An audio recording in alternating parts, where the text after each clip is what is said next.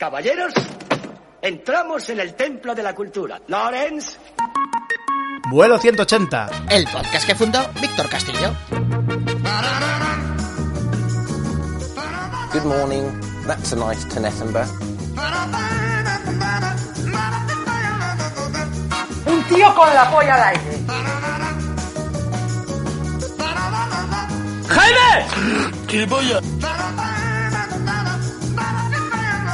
Con un infi morchenoso.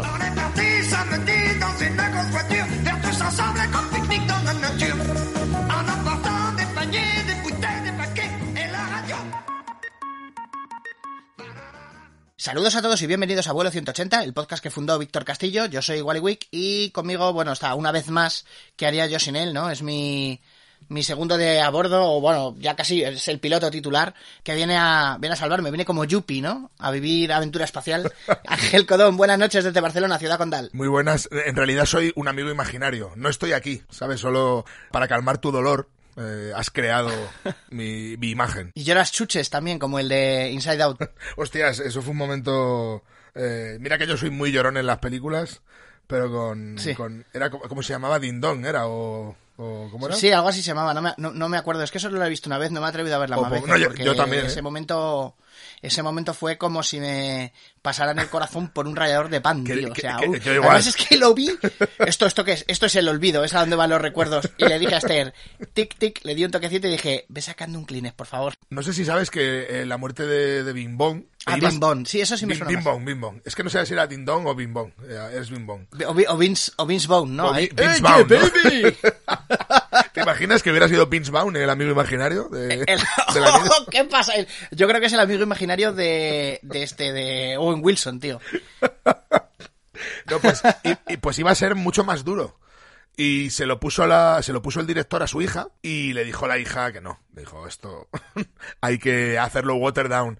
Entonces dice, dice el director que el, que el, el momento final es mucho menos duro que lo que era originalmente. Así que imagina qué le harían originalmente, no lo sé. Lo mearían encima, ¿sabes? Sí. Ahí, muere, hijo de puta, ¿sabes? Sí, como I, I spit on your grave, ¿no? Ahí. Claro. Ver, déjame ver los dientes, Es que no sé. eres una yegua ahí.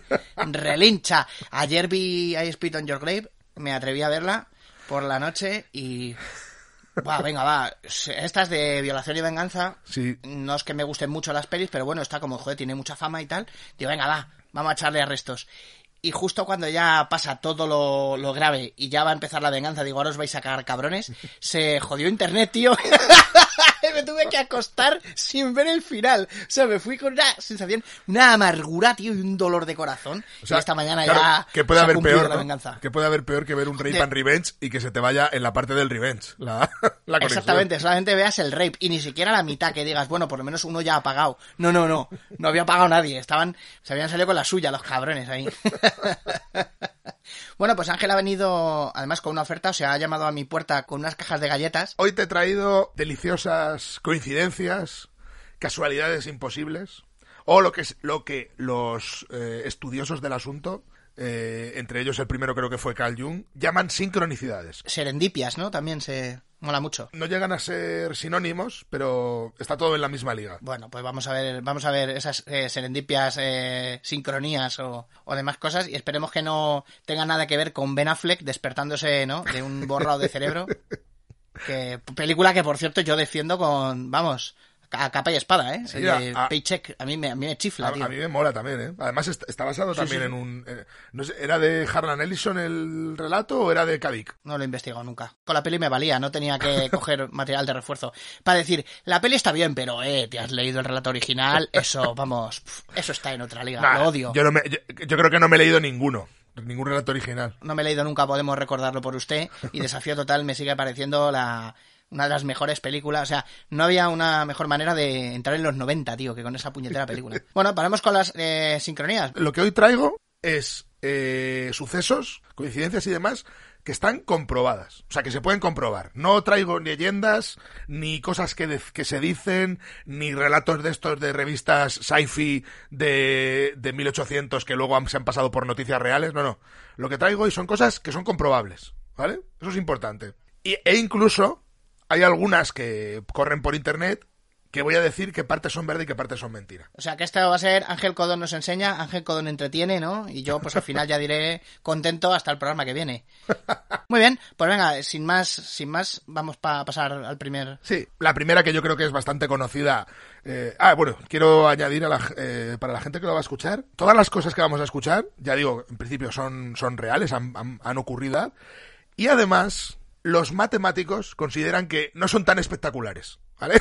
Luego, me tienes que decir, eh, Wally, eh, ¿hasta qué punto crees que cada una de ellas, eh, en espectacularidad del 0 al 10, ¿no? Siendo 0 me, me pasa todos los días y 10, esto no puede, es imposible que esto pase en la vida real. Sí. Eh, ¿Cuánto te parece? Porque esto, por ejemplo, los matemáticos le dan bastantes opciones. ¿no? Valor es bajísimo, ¿no? El film affinity de las, de las coincidencias, ¿no? Ay, es un 3 con 2 y tú, a tango y casi, hijo de puta. Es en plan, es difícil, pero no es tan difícil como que te toque el euromillón, por ejemplo. Que te toque el euromillón Sí, es, bueno, es mucho más difícil que pasen algunas cosas de las que vamos a comentar. Por favor, nunca combatáis a una persona que sea, eh, que tenga algún miedo, sobre todo que tenga miedo a enfermedades o tal, o a volar. Nunca le intentáis combatir con, con probabilidades porque, o sea, no va a funcionar. No, no, no, pero no. si es que la probabilidad de accidente de avión es de uno entre un millón, ya, pero hay una. Entonces, tío, ¿por qué no va a ser esta esa vez? Y además, los miedos y fobias no suelen ser científicos, o sea, no suelen ser racionales, son irracionales. A mí con tus datos de mierda no valen. Exactamente, eso es que el cerebro de vez en cuando abre como si fuera un dispensador de caramelos pez y te hace toma que te da miedo, piripipi, Claro, piripipi.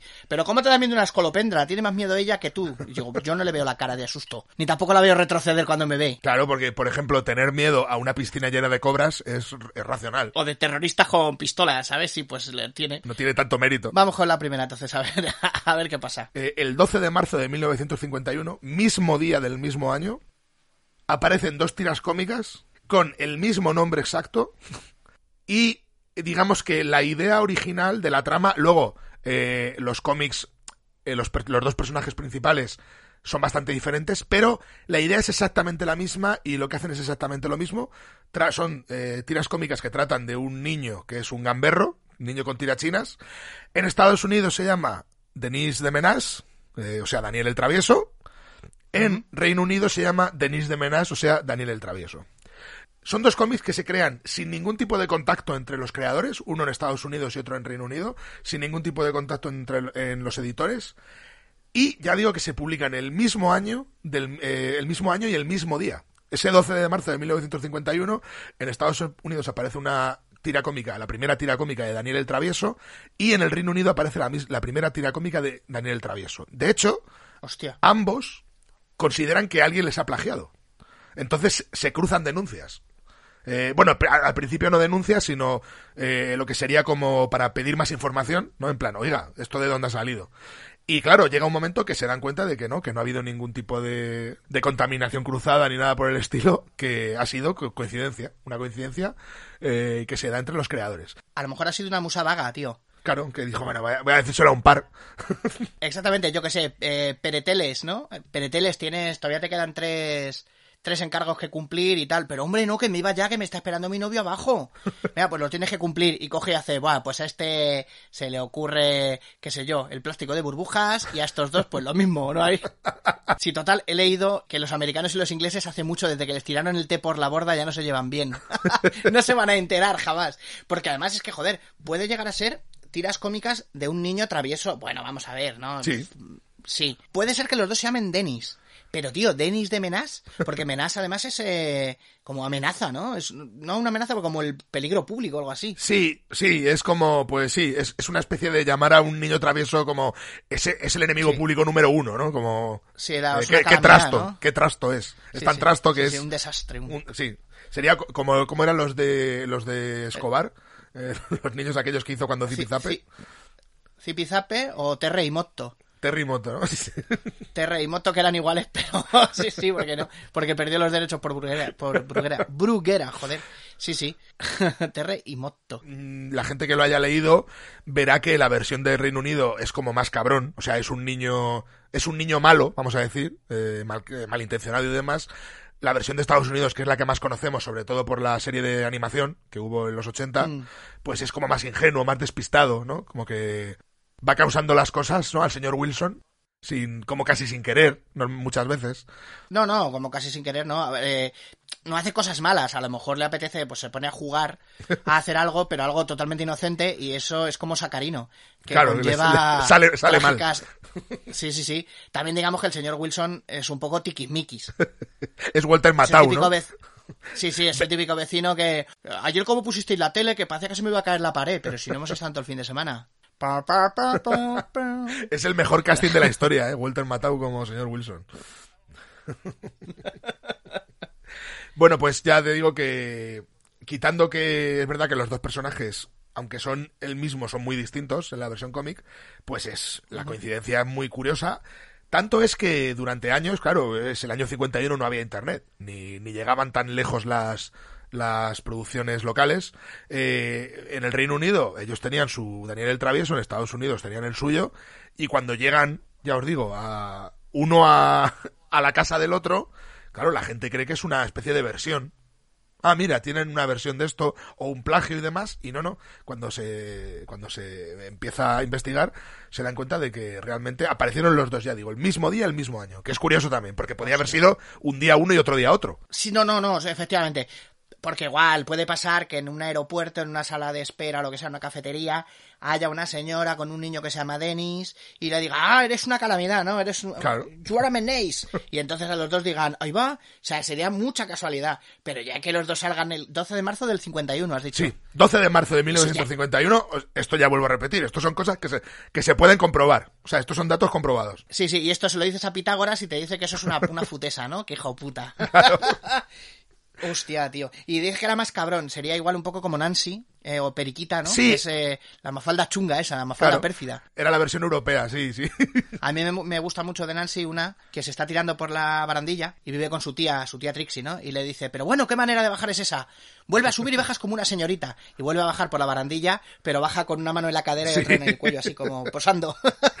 Esa, esa es muy clásica, además. Te voy a contar otra muy curiosa también.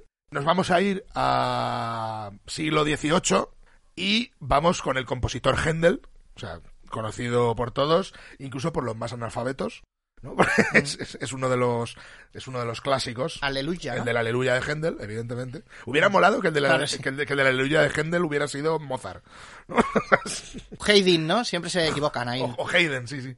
Malditos gilipollas, que soy Händel, que soy Haydn, ¿no? Ahí. Cómica confusión. Mi truco cuando no sé si es uno o es otro es decirlo Haydn, ¿sabes? Haydn. Haydn. Haydn. Entonces así. I'm in heaven. Ni, no, ni, no, O, ni, no, ni. si, si no, si no sé, por ejemplo, si un cuadro es de Monet o de Manet, digo Monet. ¿sabes? Claro, y ahí, ahí queda, ¿no? Ahí do- doy dos opciones, do- dos respuestas. Eso, eso pasó en un, en un, no sé si lo, no sé si lo has visto, hay un vídeo por ahí en YouTube, creo que está, de un concurso que, claro, le preguntan y él dice, "Mm", el concursante, y le tienen que decir, no, no, Sí. pero ¿qué estás diciendo exactamente? Dilo bien. Y al final lo dice y acierta. Pero, pero mola porque hace el truco, ¿eh? Hace el truco de, de- de tirar dos nombres a la vez. Dice Menet y ya está, ¿no? Ahí.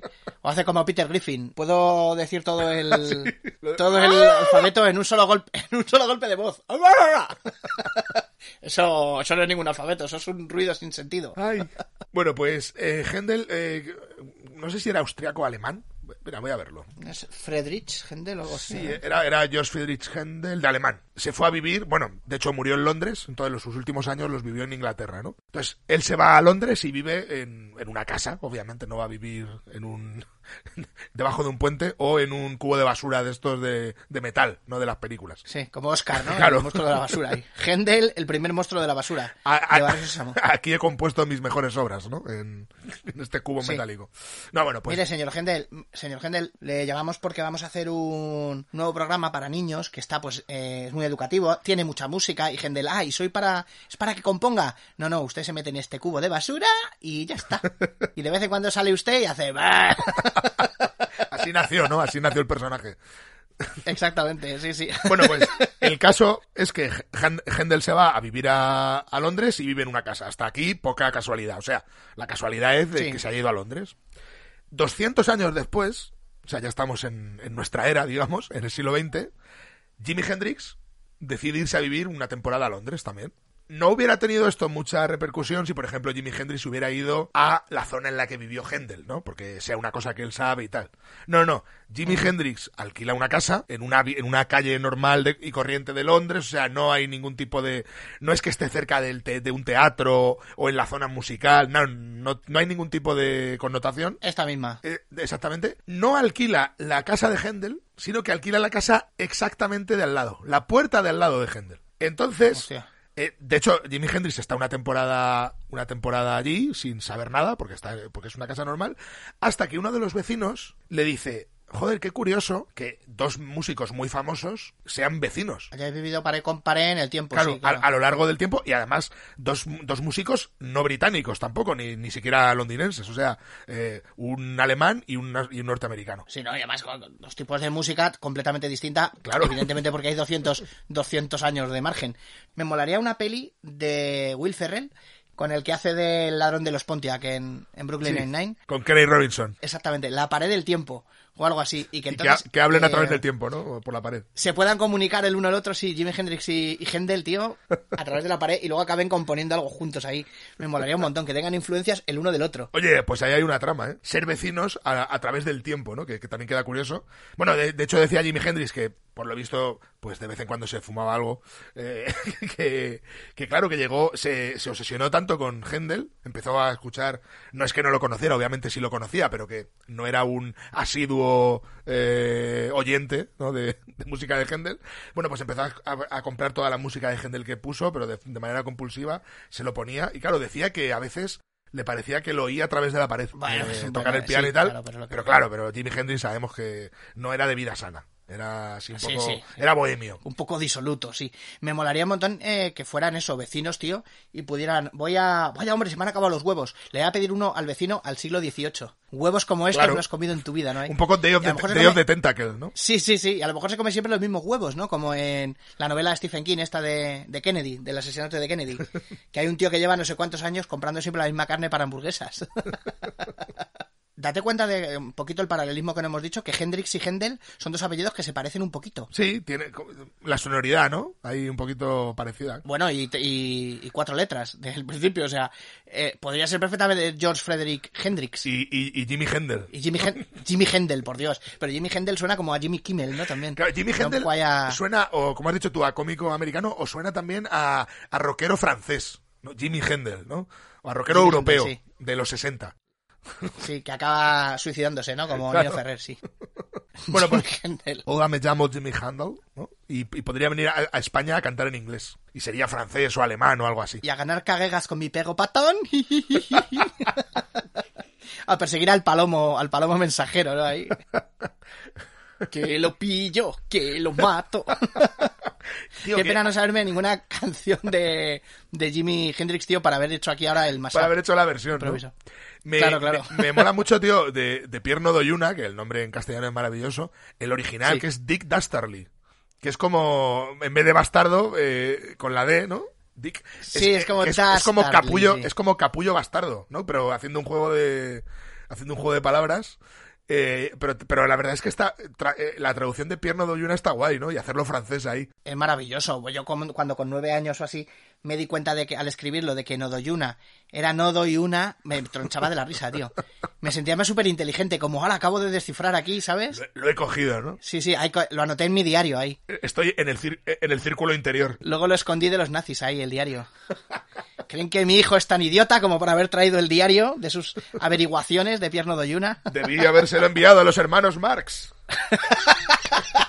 Jo, qué peliculón.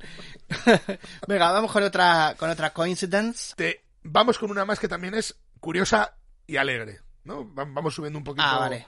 Eh, esto fue hace como unos 10 años, ¿vale? No llegará a 8 o 7 años. En la BBC, en, en- en Reino Unido también, en. Pues no sé si fue. En, creo que es en Liverpool, pero no estoy seguro, ¿eh? La, ciudad- la ciudad. eh, no sé si es Liverpool o no, pero bueno. En un programa de la BBC, también está en YouTube, si lo queréis ver. Están haciendo el clásico programa de estos de día, el- como si fuera el programa de Ana Rosa Quintana, una cosa de estas, eh, pero de allí, de Anne Anne Rose, Anne Rose Quintana, ¿no? Y- De Anne Ruskin, de Ellen. Hi, I'm Ellen. un programa de este estilo. Y se jugaba en aquel momento, bueno, se iba a jugar ese día o al día siguiente, un partido entre el Liverpool y el Everton de fútbol, que digamos que es el es como el derby de allí de la ciudad, que sería como un Madrid-Atleti, ¿vale? El Madrid contra Sí. el Atleti. Y estaban recordando, porque era un, es un programa de estos que recuerdan datos antiguos, un partido de quinta ronda de la FA Cup, que es como una especie de como la Copa del Rey, ¿vale? De allí, entre el Liverpool y el, y el Everton del año 1967, ¿no? Para hacer preguntas sobre, sobre cómo había sido el partido y demás. Que fue un partido muy, muy emocionante y tal. Entonces le, le, van a preguntar a gente que pasa como si, como cuando se van aquí a la calle Preciados en Madrid, ¿sabes? O, Sí. o por sola gente que pasa. Y el entrevistador para un señor, ¿no? Y le dice, hola, perdone, ¿le puedo hacer una pregunta? Y el señor, sí, sí, eh, pregúnteme. Eh, no eh, ¿Usted se acuerda del partido Liverpool-Everton de 1967 la FA Cup? Y el señor se empieza a reír, eh, al, que, al que ha entrevistado. Y dice, sí, sí, sí, yo era el portero de ese partido. Hostia. Entonces, eh, y, y esto no estaba preparado, ¿eh? Porque de hecho hay sorpresa no, no. Y, y se flipan los dos. Eh, gracia. Además, esto lo, lo podéis ver, ¿eh? Eh, Tommy Lawrence, que era el portero de del Liverpool de, en aquel año, y la primera persona que fueron a parar en una calle de una ciudad grande. Hostia, qué casualidad, tío. Bueno, no, y no solamente uno, encima el portero, ¿sabes? Que siempre Claro. suele tener mayor carga ahí. Hostia. Sí, sí, además les explica así, no sé quién metió el gol en tal minuto y tal, porque además creo que, creo que perdieron, creo que ganó el Everton. Joder, que si me acuerdo, si, si me cortaron los pulgares, ¿no? Por eso ahí. Claro, porque además ahora mismo, eh, una vez más, el fútbol del 67 no es el de ahora. No es tan famoso, no es tan mundial o tan global. Y a un señor que, pues cuando lo ves a lo mejor con setenta y tantos años, pues no lo, no identificas como un futbolista. ¿sabes? Claro. Y bueno, pues eso fue muy, fue muy, muy curioso. Qué gracia, sí, sí, qué casualidad, tío. Ahora te voy a, te voy a, voy a subir las apuestas y te voy a dar una, pero que ya tiene, digamos, ya, ya implica que se salven vidas. O sea, esto Vale, ya vale, es vale. bala esquivada. Esto es como un limbo, que va bajando el listón de el listón de la alegría y de la comedia y al final vamos a acabar. Bueno, sí, por una casualidad, padre, hijo y mujer murieron el mismo día de cosas totalmente distintas pero a la misma hora. Y de repente un silencio como para que yo meta el chiste y yo ahí, uff, eh, Y tú, sí, bueno, eh, me pasan nota de última hora. Venga, a ver, dale a... nos tenemos que ir al año 1950, ¿vale? 1 de marzo, o sea, prácticamente un año antes de que se publiquen lo- los dos Daniel el Travieso, ¿no? Porque Daniel el Travieso, el otro era el 12 de marzo del 51, esto es el 1 de marzo del 50. a partir de ahora podemos medir así el tiempo, que Jesucristo ya está, ya está de modé. Ahora yo estoy en el año eh, 70 después de Denis de Menas. Bueno, pues cuando quedaba un año y unos días para, para las publicaciones de Daniel el Travieso, tenemos que en un pueblo de Nebraska, en Estados Unidos, hay un... Bueno, esto lo hemos visto en muchas películas y series, el clásico coro de iglesia. ¿Vale? Coro de iglesia de Sí. estas norteamericano, que se lo toman como en serio, ¿no? Es, es como eh, actividad extraescolar para, para padres, ¿no? Para gente adulta. Bueno, pues eh, el coro de la iglesia queda en un, en un pequeño local adosado a la iglesia, del clásico local que alguien cede para que el, el coro ensaye. El coro quedaba todos los días que había eh, ensayo a las 7 y 20 de la tarde para todos a las 7 y media poder empezar como, como clavos. Tiene que quedar claro que nadie llegaba tarde nunca a los, a los ensayos. Sí, porque si no probablemente el director del coro, que sería algo como Nathan Lane o algo así, ¿no? Ahí. Exactamente. Se se Se pondría de los tomaría muy en nervios. serio.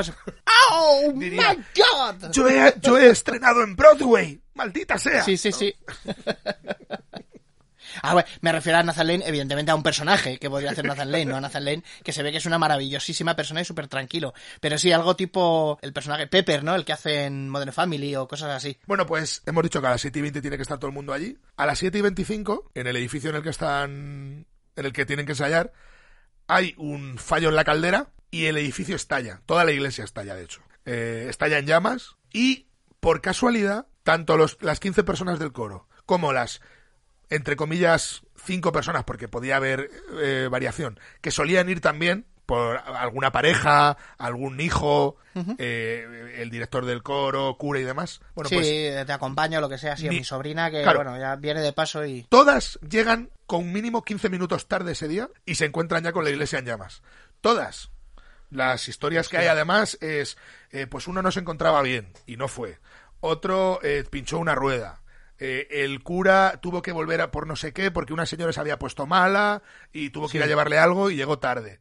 Eh, Sí, como 10 negritos, como 10 negritos, Todos. pero en bueno, en positivo en este caso, ¿no? Exactamente. Todas las personas. Es que no un- ninguna de ellas llegó antes, ni siquiera ninguna estaba esperando fuera porque los demás no habían llegado. No, no.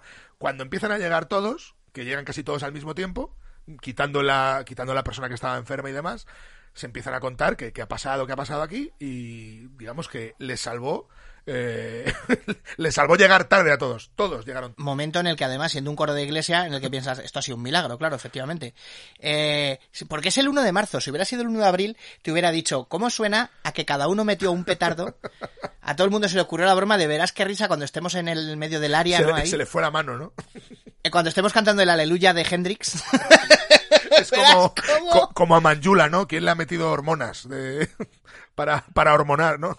Pero si eran 15 o 20 personas, pues imagínate 15 o 20 petardos, nadie sabe que los otros lo han metido y claro, al final yo llego tarde para que se den el susto los demás, yo llego tarde para que se den el susto los demás y al final, tío, son 20 veces la misma inocentada que hace estallar la iglesia y como todos han llegado tarde de- para quedarse fuera con la cámara y ver la cara de la gente, de repente, ¡boom! Ven aquí pasar el- los arbotantes para arriba, ¿no? a voy a hacer uso de mi vocabulario arquitectónico, ¿no? Aquí. Saltando los rosetones y contrafuertes aquí. Ocurrió en un pueblo de Nebraska que se llama Beatriz Sí. y, y, y fue noticia, claro. Me ver, ha habido un socavón en medio de la calle y se han quedado todos eh, parados en el tráfico, pues bueno. Pues, ojo, recordemos en qué saga de películas está inspirado el título de este podcast. Y recorde- luego tendremos que revisar a ver si en Nebraska hubo una si serie hubo de... una serie de muertes curiosas, ¿no? Luego. Una serie de accidentes, sí. A uno le pinchó ahí una escalera de incendios en la puta cara, tal. Sí, sí, porque vamos, la muerte sabemos que no, no perdona, ¿no? No, no, pues aquí ya digo, esto fue muy famoso en Estados Unidos, claro, porque Hombre, claro, tío. De hecho, una de las personas vive al lado de la iglesia, va a la iglesia y se vuelve a por algo a casa. Y en ese impasse es cuando, es cuando la caldera falla y estalla porque vieron que había sido un problema de la caldera. Eh, además, que hubiera, hubiera explotado antes o después. Lo que pasa es que explotó ese día. Eh, hasta hasta una persona que pudo haber estado en hora se fue. O sea que realmente es como que la iglesia los echaba, ¿no? No, no vengáis hoy. Y no sería que luego a la policía le decían que eran 10, que eran 15 en el coro, pero en realidad eran 16 y se habían puesto todos de acuerdo, se habían cargado a uno. Este desafina siempre, en el alegro siempre desafina. Luego lo prepararon todo para que pareciera que se había ido ahí con la bicetiple, tío, me, me encanta ese nombre. Esto aparte fue muy en Estados Unidos hizo como mucho ruido porque unos años antes había pasado algo parecido pero al revés. Eh, un- en un pueblo minero hubo un corrimiento de tierras por una mina, arrasó una, una escuela llena de niños y los mató a, bueno, mató a todos los que estaban allí, pero hubo tres o cuatro que no fueron ese día porque tuvieron, digamos, la premonición de que iba a pasar algo chungo y de hecho todos como que llegaron, dibujaron como que como cosas negras y lo que había habido era un, un corrimiento de carbón, de se rompió una veta de carbón y arrasó la iglesia. Entonces, este caso en Estados Unidos lo utilizaron como, bueno, ¿os acordáis cuando pasó eso del colegio? Pues mira, ahora nuestro buen Dios Lo ha compensado. ha salvado a este, a, a- a este coro de, de Nebraska. Esta, de hecho, la del coro de la iglesia, es la que, entre comillas, más se pone en duda, porque claro, se lo pueden haber inventado. Ya. Eh, digamos, testimonios. Que ellos hubieran quedado a las 7 y 20 y el estallido fuera a las 7 menos 10. Y todos dijeran, uy, uy, uy, uy, sí. Si fuera mentira, se lo tendrían que haber inventado, tendrían que haber, como has dicho, como, como has dicho tú, tendrían que haber tenido una especie Sí, de sí, sí. conspiración, ¿vale? Para, para, para ocultar un crimen o claro. algo así. Rametep, rametep. No, no, no, no. Mira, pues vamos con objetos. Ahora vamos, eh, curiosidades con objetos. Va a ser estas, esta, esta parte. Y voy a empezar con una mía. Para que veáis que pueden pasar cosas así. A ver, la- esta no es tan. Bueno, a mí me sorprendió bastante. Sobre todo porque no la entendí. Eh, hace muchos años. eh, cuando estaba escribiendo el manu- eh, digamos el manuscrito de Proyecto Avalon Que ustedes pueden localizar, sí, todavía en vialosdelicatessens.com, ¿es? en, en Vía los Delicatessen en Amazon creo que también está así que ahí, ahí si alguien lo quiere ahí está Pues sí, podéis buscar Proyecto Avalon, muy entretenidica. Y cuando lo estaba escribiendo, eh, no sé si te acuerdas de la página esta de Lulu, Sí, claro, sí, sí, sí. pues dije, ah, me voy a hacer una, me voy a hacer un libro para, para verlo yo, para, lo- para ver cómo queda. Era, era muy barato y tal, y digo, ah, pues mira, me hago un par de copias, así las, las paso para que las lea la gente y ya, eh, porque esto ya, ya estaba hablando con, con un par de editoriales, pero digo, mira, si lo tengo para, eh, digamos, el libro de prueba, en vez de llevarlo en plan fotocopiado, pues lo llevo en un libro que es más cómodo. y- Bueno, y si, y si Entonces- no siempre lo tienes tú para ti, que siempre hace ilusión, claro. Claro, pues para tenerlo y tal, antes eh, era antes de haberse editado. y yo lo puse en Lulu, pero me equivoqué en Lulu y no lo puse en plan, eh, ¿cómo decirlo? No lo puse en, en secreto. Lo puse como si estuviera publicado. Sí. Eh, también porque en aquel momento la web era un poco rara. O sea, no tenía muy buena UX, vamos a decir. Ajá. Pero claro, yo me di cuenta rápido y estuvo como el libro publicado como cuatro o cinco días, no más. Y ya está, luego sale, sale el libro publicado como tal de verdad, con, con la editorial que vayan ellos. Y, y el libro pues tiene una vida más o menos corta, pero bueno, más o menos se vendió en Barcelona, en Madrid y en Albacete. Y en Zamora. Ah, muy bien. Muy repartido, como el gordo de Y- Navidad, ¿no? Claro, eh, un, un- un gordo muy repartido. Cayó donde más falta hacía, ¿no?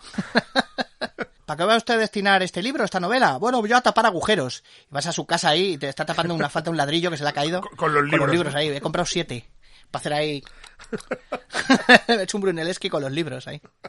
Pues abultan un huevo en las putas cajas de Sí, libros. sí, sí. Eh, que a mí me dieron unas cuantas y es como, joder, ¿qué hago con esto ahora? Eh, lo puedo donar a los niños pobres. Menos mal que no era una trilogía, ¿no? Hostias. Bueno, pues el caso es que años después, cuando, pues al poco de estar viviendo yo en Madrid, pues dos, 2010, 2011, eh, voy a una librería de viejo y estoy mirando unos libros. No fue el primero, hubiera sido mucha- muy espectacular, pero en la parte que digamos estaba marcado como pues ciencia ficción, eh, aventuras y tal, cojo cuatro o cinco y en ello, entre ellos estaba una copia de esa edición de Lulú, o sea, ni siquiera de la edición de verdad, que además lo abro y tenía una pegatina de un centro cultural de Cáceres. Hostias. O sea, ese libro tuvo una vida, vivió más cosas que yo, porque encima yo ese libro tampoco lo vi nunca venderse. O sea, no es, no sé, a lo mejor es que yo no me di cuenta o no lo miré. Pero de Lulú. yo no tuve constancia de que ese libro, claro, Sí, el sí, de- sí. ese libro salió de esa publicación, alguien lo, lo, compró en Cáceres o, lo- o lo donó en Cáceres a algún lado, y ese libro apareció en una biblioteca de viejo en Madrid, y yo un día pasé por allí y sin querer lo cogí. Hostia, y encima- y- y sin querer, o sea- ¿What? Sí, sí, sí. Hostia, qué sí. flipada, tío. Vamos, sí, igual no me di cuenta y lo leí y por eso lo cogí, ¿sabes? Pero que no es una cosa consciente.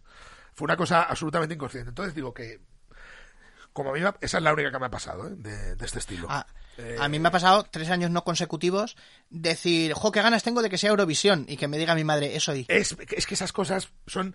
Luego explicaremos eh, por qué dice Carl Jung que nos suelen pasar estas cosas, que... O, o por qué te sueles dar cuenta, que la verdad es que tiene cierta... Claro, claro. Y hasta, a ver, vamos a ver, te pasa hoy y sabes que el festival suele ser, no sé si en abril, ¿no? Por ahí, en mayo, así. Eh, Sí. O un poquito más adelante, pues en junio, bueno, pero más o menos puedes triangular. Pero claro, a mí me pasaba de pequeño. Esa- esas cosas me han pasado a mí también parecidas. O, por ejemplo, lo de qué ganas tengo de ver esta peli y que de repente la anuncien en Sí. Telecinco. Ah, bueno, ¿sabes? bueno. Cuando... En, en- en los Bueno, 90. bueno, ¿sabes? la persecución en mi viaje de novios que nos hizo mentiras arriesgadas, tío.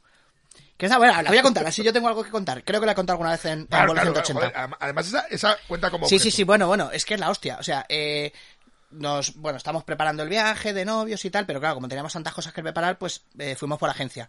¿Y la agencia qué? ¿Dónde quieren ir? Pues a Los Ángeles, tal, tal, tal. Y nos dieron opciones. Pues aquí tiene, mira, estos hoteles para Los Ángeles, estos hoteles para San Francisco.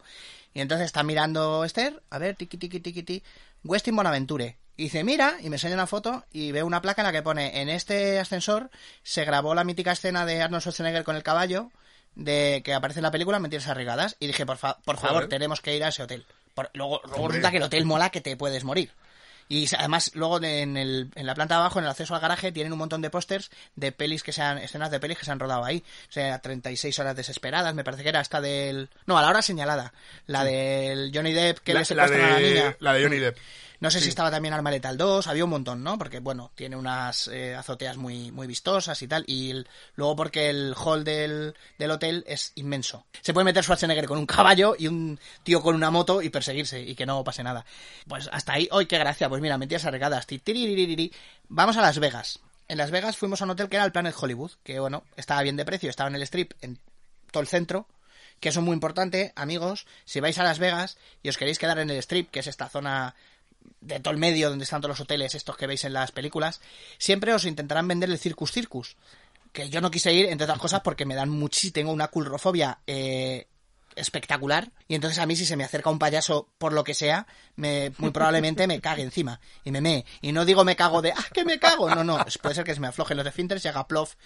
Eh, entonces dije que no. Y aparte, me- mi mujer ya había estado y dijo, Y que te digan, mira, pero, pero si no hacen nada hace los nada. payasos y te ponen a Pennywise. Exactamente, no hay ninguna. Hay eh, solamente uno entre 10 millones de payasos son realmente asesinos en serie. Y tú muy bien. Y, y me ha tocado a mí, ¿verdad? Entonces, no, has- no habrás visto It, ¿no? Sí. ¿O sí? Sí, sí. O sea, te y te funciona mejor Eh, incluso. cuando veo pelis de. Sí, sí. Es que cuando son payasos que son malos, son como monstruos y vos son monstruos. El tema es que cuando son personas que están maquilladas así y tal, me dan. ¡buah!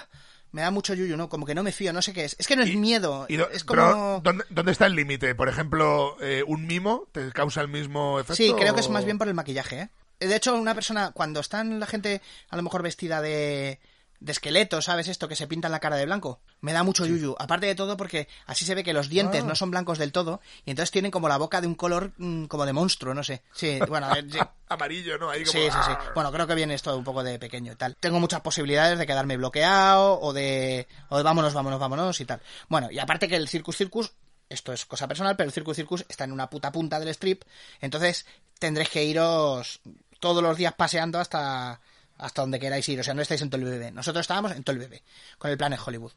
Y el Planet Hollywood te vendía que cada habitación está ambientada con cosas de una peli de Hollywood. ¿no? Pues yo que sé, por ejemplo, el secreto de la pirámide. Y entonces tienes, pues a lo mejor la lupa de Sherlock Holmes, una réplica, evidentemente, cosas así por toda la habitación. Pues, venga, a ver qué peli nos toca. Tacata, mentiras arriesgadas. Digo, venga, venga, hombre, no me lo puedo creer. Pues una noche que estábamos, no sé si fue la que está- estuvimos en Fresno o por ahí, fue, uff, es que salir ahora, tal, mañana nos tenemos que levantar temprano. Vamos a poner a ver si vemos alguna peli en la tele. Tacata, mentiras arriesgadas, además empezando. O sea, no tipo ya está Schwarzenegger aquí con el Tom Arnold. No, no. De, ah, mira, ahora empieza. No, no, el tango, Ah, ¿no? No, no, no. El tango ahora empiezo, de- ahora empieza una peli. James Cameron presenta, digo, no será posible. Tacata. Y dije, mira, pues yo la tengo que ver.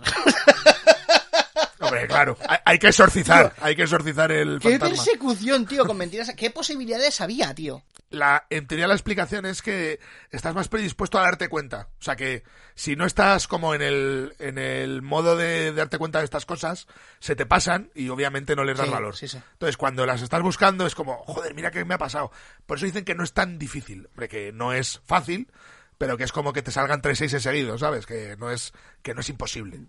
Eh, que en- una tirada no, no sé. Pero bueno, la verdad es que es fácil, es más fácil decirlo que, Claro, claro. A ver, que si yo, fía- Porque son pillar cosas... Forrest Gump en la tele no me parece un, una serendipia terrible. Pero pillar mentiras arriesgadas en un canal aleatorio en Estados Unidos, me- después de después de haber elegido un hotel básicamente por esto, y de que luego la habitación de otro hotel sea tacatá, es joder.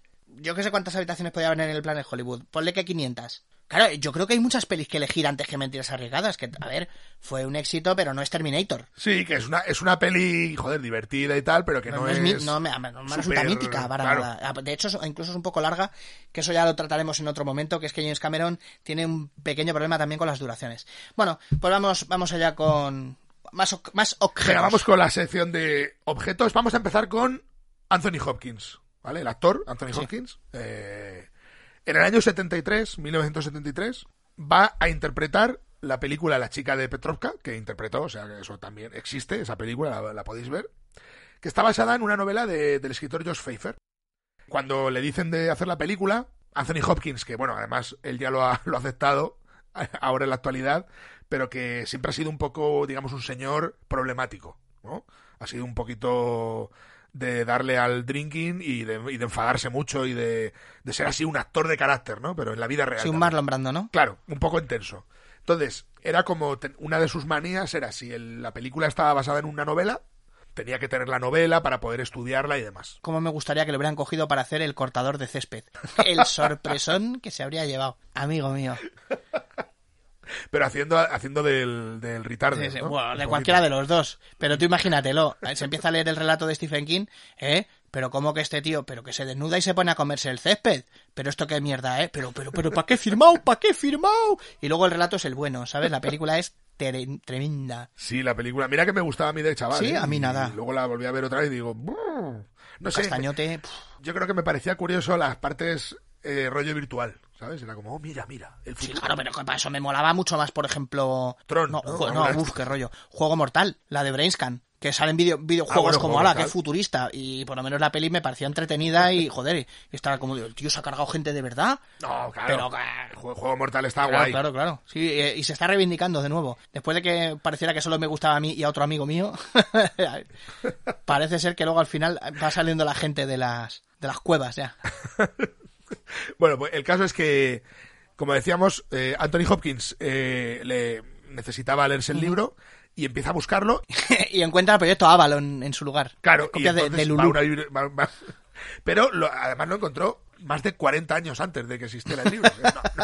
No, no, no, no, evidentemente A lo no. mejor se había dado Jimi Hendrix. Jimi Hendrix se lo prestó, se lo prestó a Händel y Händel se lo dejó enterrado en algún sitio ahí.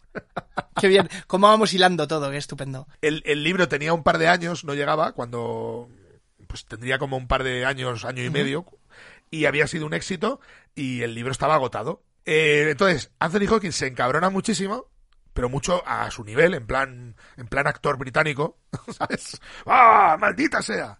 Y eh, se pega un- una buena borrachera y se, y se va a caminar por la ciudad. Se sienta en un banco y ¿qué habría en ese banco? El libro de la chica de Petrovka. Pero no solo eso, es que era la copia personal del escritor con anotaciones Hostia, tío. que el escritor se lo había prestado a un amigo y se lo habían robado del coche. Entonces, alguien robó el coche, robó una bolsa de efectos personales, la había tirado en el banco ese, buscando dinero y tal, obviamente pues el libro no le interesaba y lo dejó ahí.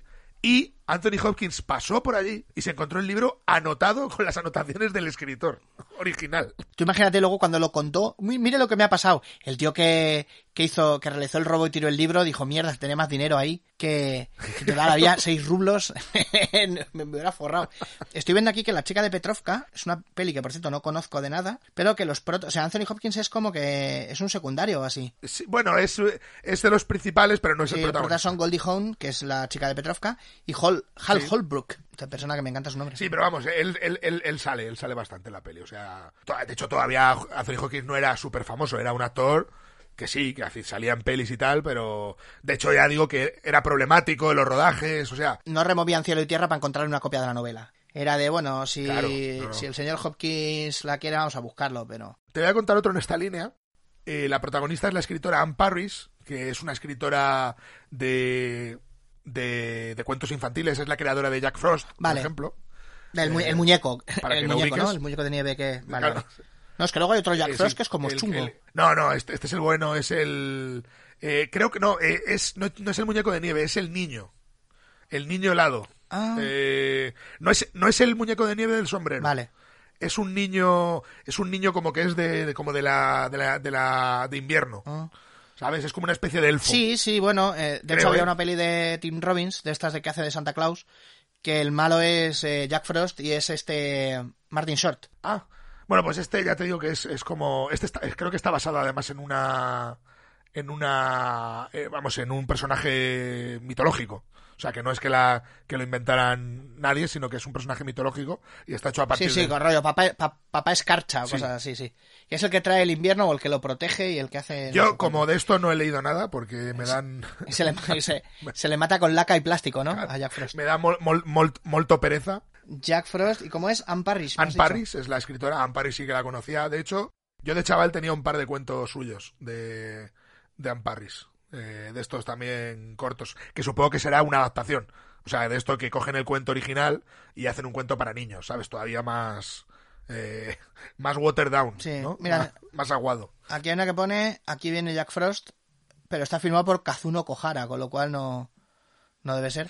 Bueno, pues no sé, pues Anne Parrish, aquí está. Bueno, una, es una escritora norteamericana, era una escritora norteamericana de, pues eso, de, de principios del siglo XX. Eh, y esto le ocurre en Francia, en París, en la, en la primavera del 29, de 1929. Eh, está paseando con, junto con su marido eh, al lado del río, al lado del Sena, y hay una pequeña librería y ve un libro, eh, que de hecho es el libro que ella vuelve a... Ella es uno de los libros que le hacen volver a escribir, que precisamente es el de el libro de Jack Frost, eh, de- del que ella escribe algún cuento. Y dice, uy, este es el, este es un, le dice al marido, este libro lo tenía yo en mi infancia, ¿vale?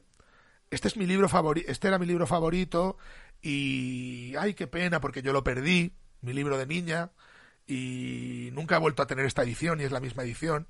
Y entonces lo compran. Compran el libro este escrito por otra escritora anterior, que era Helen Wood. Y entonces el marido abre el libro y se queda blanco. ¿Por qué se puede quedar blanco al abrir el libro? Porque es el de, el de ella, el que había perdido. Porque abre el libro y en la primera página pone en letra de niña Ann Parris 209 de Northern Weber Street, Colorado Springs, Colorado. Hostia. Os recuerdo que en Francia, en París, Sí, sí, sí, sí. en la ciudad de París. O sea, Y sí. qué gracia, eh, se llama Par- Parris y estaban en París. Qué bien, ¿no? En París, París, estaban en, en París. París. Estaban en París. Ah, pues, joder, tío, qué, qué flipante, tío. Eh, ah, bueno, eh, he dicho antes, por cierto, ella no es la creadora de. No es la creadora de Jack Frost, es la creadora de Appleby Cavill. Mm. Ella escribió alguna historia de Jack Frost a raíz de este, de este caso. Porque la creadora, obviamente, había sido Helen Booth, que eso lo he dicho mal. Ah, vale, vale, vale. perdón. Pero vamos, el caso es que se encuentra el libro, su libro de infancia, eh, pues 20 años después, en una librería ¿En de París? En una librería Y de lo, viejo. y lo ve. París. Además, no es que lo vaya a buscar de, ay, a ver este libro, a ver si lo encuentro y pum. No, no, es que lo ve y de repente, curiosamente, uy, ¿y esto? Anda, mira. Pues está calculado, esto lo calculó un señor, un catedrático de matemáticas, que obviamente según él y según las variables que... Este es el caso que te decía que está calculado matemáticamente, según las variables que él cogió, que había una, posibili- una posibilidad de entre 3.331, lo que no parece tanto. No. A ver, es muy poco, es muy poco probable, Sí. porque de hecho uno, uno dividido entre 3.331 será 0,000. Sí, sí, sí, sí, sí, sí, pero vamos, bla, bla, bla, poco. pero que es mucho más probable, por ejemplo, que una como el euromillón, que son una entre ciento y pico millones. ¿Vale? O sea que, digamos, de que recuperara el libro esa mañana. Y la explicación, entre comillas, es, más larga, ¿vale? Pero es, dado que ella ya está en París, por lo tanto es un suceso condicionado, o sea, no tiene, porque es más difícil si estás en Estados Unidos. Obviamente comprar un libro en París, en el que ya tiene que darse el caso de que algo te lleve allí, pero bueno, estando ya allí, por el número de librerías que había, por el número de copias que podía haber de ese libro en particular, por el tipo de libro que era y tal, hay una entre 3.300 que obviamente ya digo que esto es muy, entre comillas, muy subjetivo, porque depende Y mucho. esto, esto demuestra una cosa clarísima, que es que las matemáticas no son respuesta para todo. Esto como los crímenes de los La crímenes de Oxford, ¿no? Que se cachondean de eso. Claro, la explicación que da también es que ella, al, al conocer el libro, es mucho más probable que si lo ves, lo, de, lo identifiques. Porque, aunque, porque no es un proceso, digamos, racional, es un proceso que es subconsciente. Tu cerebro identifica patrones, entonces identifica el patrón del libro que tú conocías y por eso lo ves inmediatamente, lo ves en un, lo que llaman los, los anglosajones en un glimpse. Sí, ¿no? sí, en un vistazo, sí. identificas algo, porque no lo estás identificando tú, lo está identificando tu subconsciente, porque es el que reconoce el patrón. Aún así, obviamente, es espectacular. Que, que, que tú te encuentres un libro tuyo. Le voy a dejar a mi subconsciente que tache los números de la primitiva, tío. No, porque ese patrón no lo identificas porque no lo sabes, porque no Claro, lo conoces. claro, claro. pero- Ah, pues que- mierda. vamos, viene, viene a ser eso. Estoy empezando a ver que las matemáticas y la religión tienen como una serie de excusas muy parecidas, ¿eh? ¡Ay! Si miras, no Sí, funciona. sí. El caso es que este tipo de cosas, de cosas que recuperas a lo largo de X años y demás, son, una vez más con la palabra relativa, relativamente frecuentes. Y la explicación que se vuelve a dar es que, claro, eh, cada día a cada persona en el mundo le pasan miles de sucesos eh, casuales de estos. Entonces, por, multiplicado por la gente son millones de millones. Entonces, es normal que, que ocurra alguno que, se, que, que trascienda.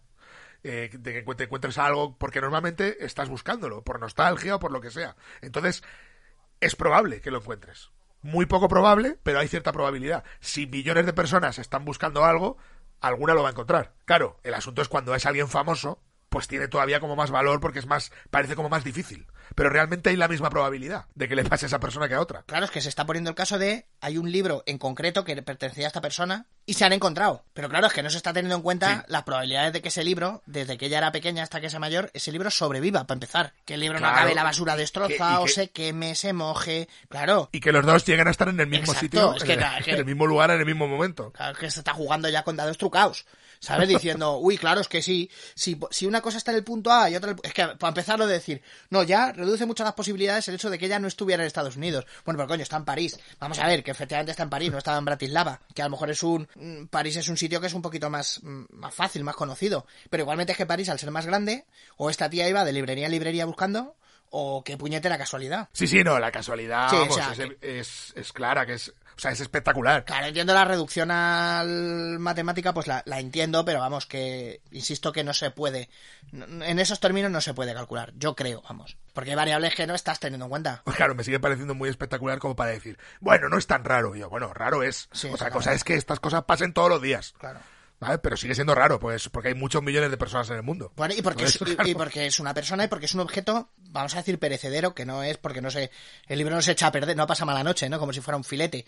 Pero claro, es un libro. El libro se puede degradar, se puede joder, se puede estropear. Aparte de todo, te puedes Sí. encontrar el libro, pero decir, ay, qué, qué ilusión, Además, mira, un libro, la- la- claro, la un, libro infantil. Claro. eh, que no suelen vivir bien. es la mismita edición que tenía yo y que sea la misma edición que tengas tú y digas, hombre, pues no es tan raro, pero que, que sea la suya, eso es lo que es milagroso, vamos. Es una casualidad, pues como para que esa señora no vuelva a confiar en la suerte nunca más. Porque diga, bueno, es que esto me ha pasado una vez, ya, olvídate. Forget about it. Y el otro, no es tan raro.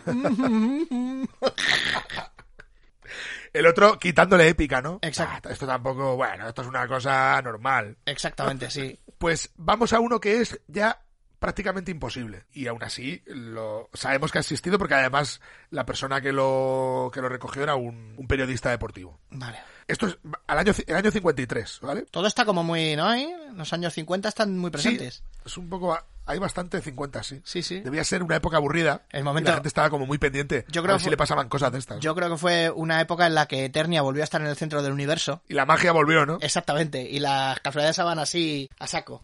así, tiqui, tiqui, tiqui, tiqui. Pues el caso este ya es de. Este sí que parece de un relato de Stephen King.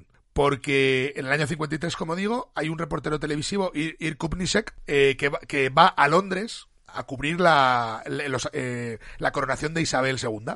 Entonces, va al Hotel Savoy y en el cajón, cuando está colocando sus enseres, ve unos objetos y coge, de hecho hay pues varias cosas personales y ve una corbata.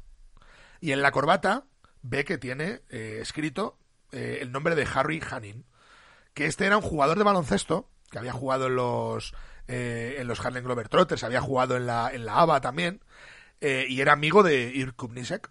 O sea, ya es raro que vayas a Londres y te encuentres algo, objetos, de un amigo en un hotel. No es, no, no es tan raro porque él acababa, había estado allí en, en una gira unos días antes, pero bueno, que no- lo que hemos dicho, que se lo deje en un cajón ya, o sea, que te den la misma habitación, que en esa habitación haya estado tu colega unos días antes, que se haya dejado unos objetos y que no los hayan quitado de allí. Hmm.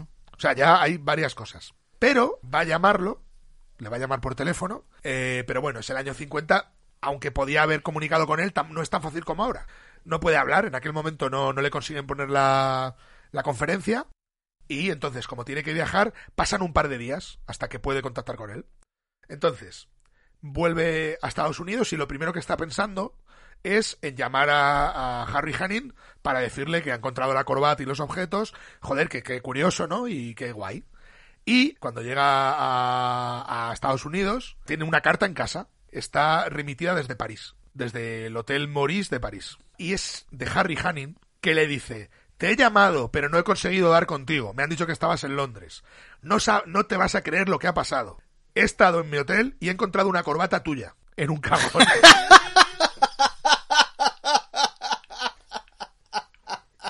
y es que Kubniset eh, la semana anterior había estado en Francia cubriendo otro evento antes de volar a, a Londres. eh, por eso llevaba como un mes fuera de Estados Unidos. Y es verdad, se había dejado, ni siquiera se había dado cuenta, pero se había dejado, se había olvidado una corbata en, en un cajón en un, en un hotel de París. En el Hotel Hostias. Maurice de París. Qué casualidad. Y mientras tanto el otro se estaba encontrando la... Madre mía, tío. ¿Te imaginas contándoselo a sus respectivas mujeres ahí? Estoy ilusionado. Mira lo que ha pasado. La corbata que te regalé por tu cumpleaños. Así trata las cosas que te regalo y así acaba todo. Y, y, pero, pero no te das cuenta de que es espectacular. Sí, sí, espectacular, espectacular. Sí, sí, sí. Qué poca Venga, vergüenza. Y ya... y- Vamos a cenar. broncón. Y luego cada vez que sale el tema en alguna cena así de amigos, ahí, bueno, eh, Harry, cuéntale lo que pasó de las corbatas. No, no, no, déjalo, déjalo, déjalo. La mujer ahí toda cabreada, ahí, no, no, que luego se tira una semana cabreada, déjalo. No saques más el tema, que fue una tontería. No, según un matemático había muy poca, muchas posibilidades de que pasara, no. No es como encontrarse un libro de niños pequeños ahí. Mira, y te voy, a, te voy a contar el último de objetos. Venga. Tenemos a 1914, justo antes del estallido de la Primera Guerra Mundial. Y de hecho este es un caso de los que estudia directamente Carl Jung, el psiquiatra Carl Jung, vamos, el de los arquetipos junguianos y tal.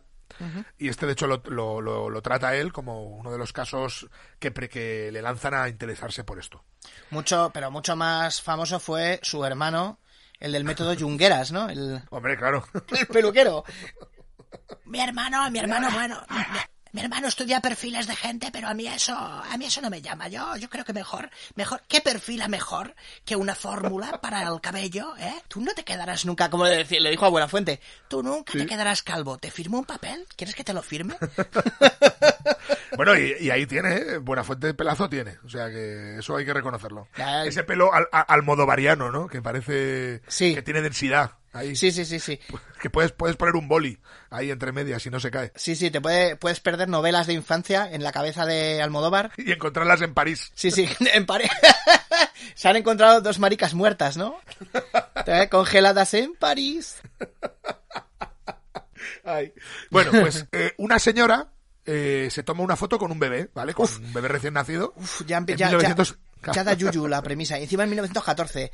Uf, Eh, Claro, fotos de esas de que no sabes si están vivos o muertos. Sí, sí, ¿sabes? sí. Fotos de esas de los otros. Básicamente, bueno, en los años 10 yo no sé si era más de antes, pero básicamente porque hacía las fotos estas de Memento Mori, que era de no, Claro. no, víste- vístelo y siéntalo como si siguiera vivo.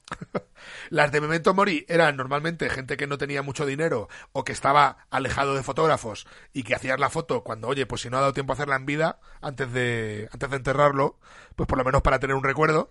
Pero la gente así de más posibles o más urbanita, pues solían hacer fotos en momentos, por ejemplo, en el nacimiento, pues una foto, para Sí. tener ya una. Claro. Cua- eh, la comunión o cuando tengan 12 años o lo que sea, otra. O sea, no es, no es ni como ahora que las llevamos en el móvil, las fotos, ¿no? Pero ni, ni como hace unos años que cogíamos las desechables. Era como un pro- un, proceso más jodido. Y luego el momento en el que yo decidí que siempre que hay una decisión al 50%, siempre cojo la que no es. Porque era mate o brillo. Y yo, joder, pues no me acuerdo nunca que era brillo. Po, po, po, po. Porque brillo sonaba como, ah, qué guay. Y así, las, todas las fotos de mi adolescencia que no me hizo mi padre son una puta mierda, tío. Están todas como si estuvieran sobreexpuestas. Bueno, pues básicamente le hacen la foto al bebé. Sí. eh, en 1914, la, esto se hacía en placas de las antiguas, de las que era una placa física, eh, como de cristal. Bueno, para que la gente lo entienda, ¿no? Que era que no es como la película que, que hemos conocido nosotros ya en nuestra infancia, eh, que eran carretes, sino que esto eran unas placas que eran eh, que se metían en la cámara y se sacaban y, y se y había y para revelarlas había que desecharlas. Entonces la placa se lleva a revelar. eh, esto esto ocurre en Estrasburgo, pero en el impasse entre que esto se manda a revelar y, se- y se empieza el proceso, está ya la Primera Guerra Mundial. Entonces, pues esto hace que a la gente le venga mal el rollo de ir a por fotos, revelarlas, ese tipo de cosas. Hay, Sí, sí. hay como, bueno, pues ha habido aquí un, un marrón, vamos a parar. Sí. Es como lo de la pandemia, pero en plan premium. ¿vale? Sí, que- como, que- bueno, vamos a parar. Cambian un poco las... Las prioridades, ¿no? Las prioridades, efectivamente, sí. De repente, Pues- eso sí, desapareció toda la levadura y todo el papel de váter ahí. ¿Eh? ¿Qué ha pasado? Eso sí, No. eso vamos, eso el día de antes incluso, eso pasó Sí. el día de antes. Cuatro niños en un colegio hicieron una foto con rollos de papel ahí, de váter. Pues no sé por qué, pero he ido y he comprado... Me he comprado cuatro paquetes de esos de Foxy Extra, ¿no? Del que le gusta a De. Foxy Seda, ¿no? Yo también soy de Foxy. Los tres cuñados lo tienen ahí como su bien más preciado. Me- estoy muy a favor de, del trato ocular que hacen los tres cuñados, eh, pero yo todavía voy un paso más allá y a ese proceso suyo de comprar papel bueno a ser posible Foxy Seda, yo le añado una pasadita de, de papel húmedo. Ojo, no toallita, papel húmedo, que no es lo mismo. Eh, hay un hay un papel higiénico húmedo que son como toallitas pero pero son de papel se pueden tirar al váter y tal. Y eso es la eso es el futuro. Eso es realmente vivir en el en occidente. O sea que toda la gente que lo está haciendo mal son aquellos que, que pasan del papel húmedo y que además compran papel higiénico barato que es el mayor ejemplo de lo barato sale caro. Es una buena excusa para no cagar antes de ducharse, ¿no? Pues dices, joder, es que realmente si cago y Claro. luego me ducho, pues ya no me hace falta limpiarme, pero claro, entonces pierdo, la experiencia pierde, ¿no? Ay, es como cuando ibas al cine y al final, y después no había hamburguesa, ¿no? Mierda. La última vez que vengo al cine a las 4 de la tarde.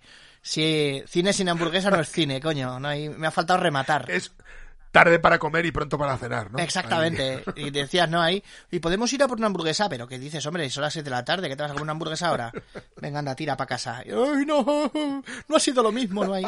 Venga, que te compro el papel, el papel que te gusta para que te limpies el culo un rato en casa. Y tú ahí, bien. pi, pi, sí, yo, pi, Foxy Seda, yo ojalá, ojalá me patrocine Foxy Seda. Foxy Seda patrocina tiempo de culto. Bueno, pues nada. Ojalá, entonces, tío, ojalá. entonces a la gente le empieza a ir mal. Bueno, sí, efectivamente.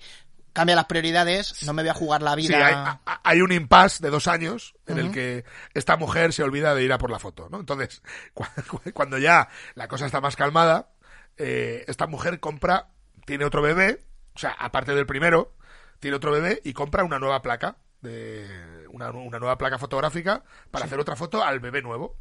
Entonces, hacen una foto al bebé nuevo y al revelarla hay una doble exposición. Lo, a- antes era bastante habitual las dobles exposiciones, porque muchas veces las placas se reutilizaban, porque no se, había, no se sabía hasta qué punto había estado expuesto y demás. No me Y lo creo. En la fotografía nueva está la foto del primer bebé. O sea, en la foto salen los dos bebés porque, por alguna extraña razón, esa placa no se había revelado nunca y había sido revendida como virgen. Y esta señora la había vuelto a comprar.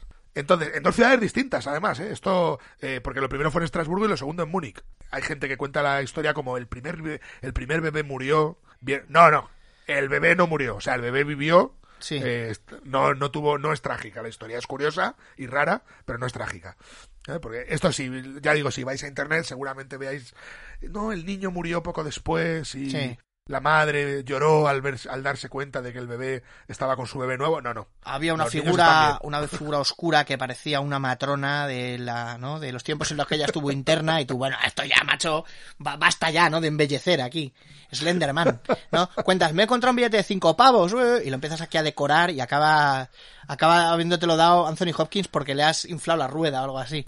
Claro, pues eh, en este caso, pues eso, los bebés no murieron, pero ya era raro de cojones que pasara. De hecho, decirlo de que el bebé murió me parece como, como el hecho de que has contado la anécdota completa y, y veraz y cómo es, y la gente se ha quedado, un matemático probablemente se ha quedado con la ceja un poco arqueada, como de, pues tampoco ha sorprendido. Y de repente dices, ¿y sabes qué? Que el primer bebé había muerto. Y el segundo era Einstein. El segundo era Einstein y dices, y el fotógrafo era yo. Y te pones la, la linterna de abajo, ¿no? Sí, sí.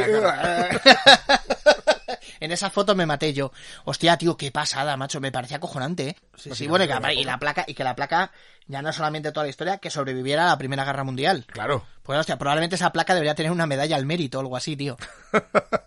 Le tenían que haber dado, sí, sí, un- una medalla eh, por eh, de esfuerzo de guerra. Es como, oh, madre mía, mi mayor sueño, ¿no? Por fin voy a ser militar, voy a defender a mi patria. Y, y tu sargento es una placa, tío. Una, una inanimada barra de carbono. Sí, sí, sí. eh, ahí tienes al sargento Plackensen, eh, cuádrate ante él. ¿Y tú qué? ¿Pero esto que es una novatada? Más quisiera yo, hijo. Maldito, es un, es es un héroe, ¿no? Es un héroe Es de un guerra. es un héroe, pero placa. tiene malas noches, ¿no? Terrores nocturnos, la placa ahí. Se ve, se ve revelada una y otra vez. Puf, ¡Ah, no! ¡Déjenme morir! ¡Deséchenme! Po, po. Los horrores, de- en, vez de las, en vez del bombardeo, eh, flashes de fotos. Puf, puf. Se ve expuesta una y otra vez. ¡No, Flashes, no! Flashes Thompson. Yo, mi único, Flashes Thompson. Mi único deber, mi única misión durante la Primera Guerra Mundial fue sobrevivir para entregar el bebé que llevaba en mis entrañas, tío, qué maravilla. Hachiko siempre a mi lado, pero con una placa fotográfica, tío. Qué pasada, tío. No, no, pues eso, pues es, es espectacular, pero bueno, que no hacía falta ponerle la guinda del... No, no, no, del bebé murió. Era- Es que de hecho, de hecho para mí gusto lo empeora, o sea, es como de, ¿te gusta, te gusta el cuentito? Sí, entonces cállate, mira lo que pasó. El bebé murió, la vida es una mierda, o una tómbola, o una tómbola, según lo, o las dos cosas, porque normalmente una tómbola que no te toca nada, pues es una mierda y ya está. Pues tío, me, me ha molado muchísimo. Esta, esta la contaré yo. Mira, ahora que además se va acercando ya la Navidad, así no se habla de herencias ni nada. Los En la- jode- en la- en la los cena de jodecenas. Nochebuena, ¿no? Los jodecenas, nadie sabe dónde están.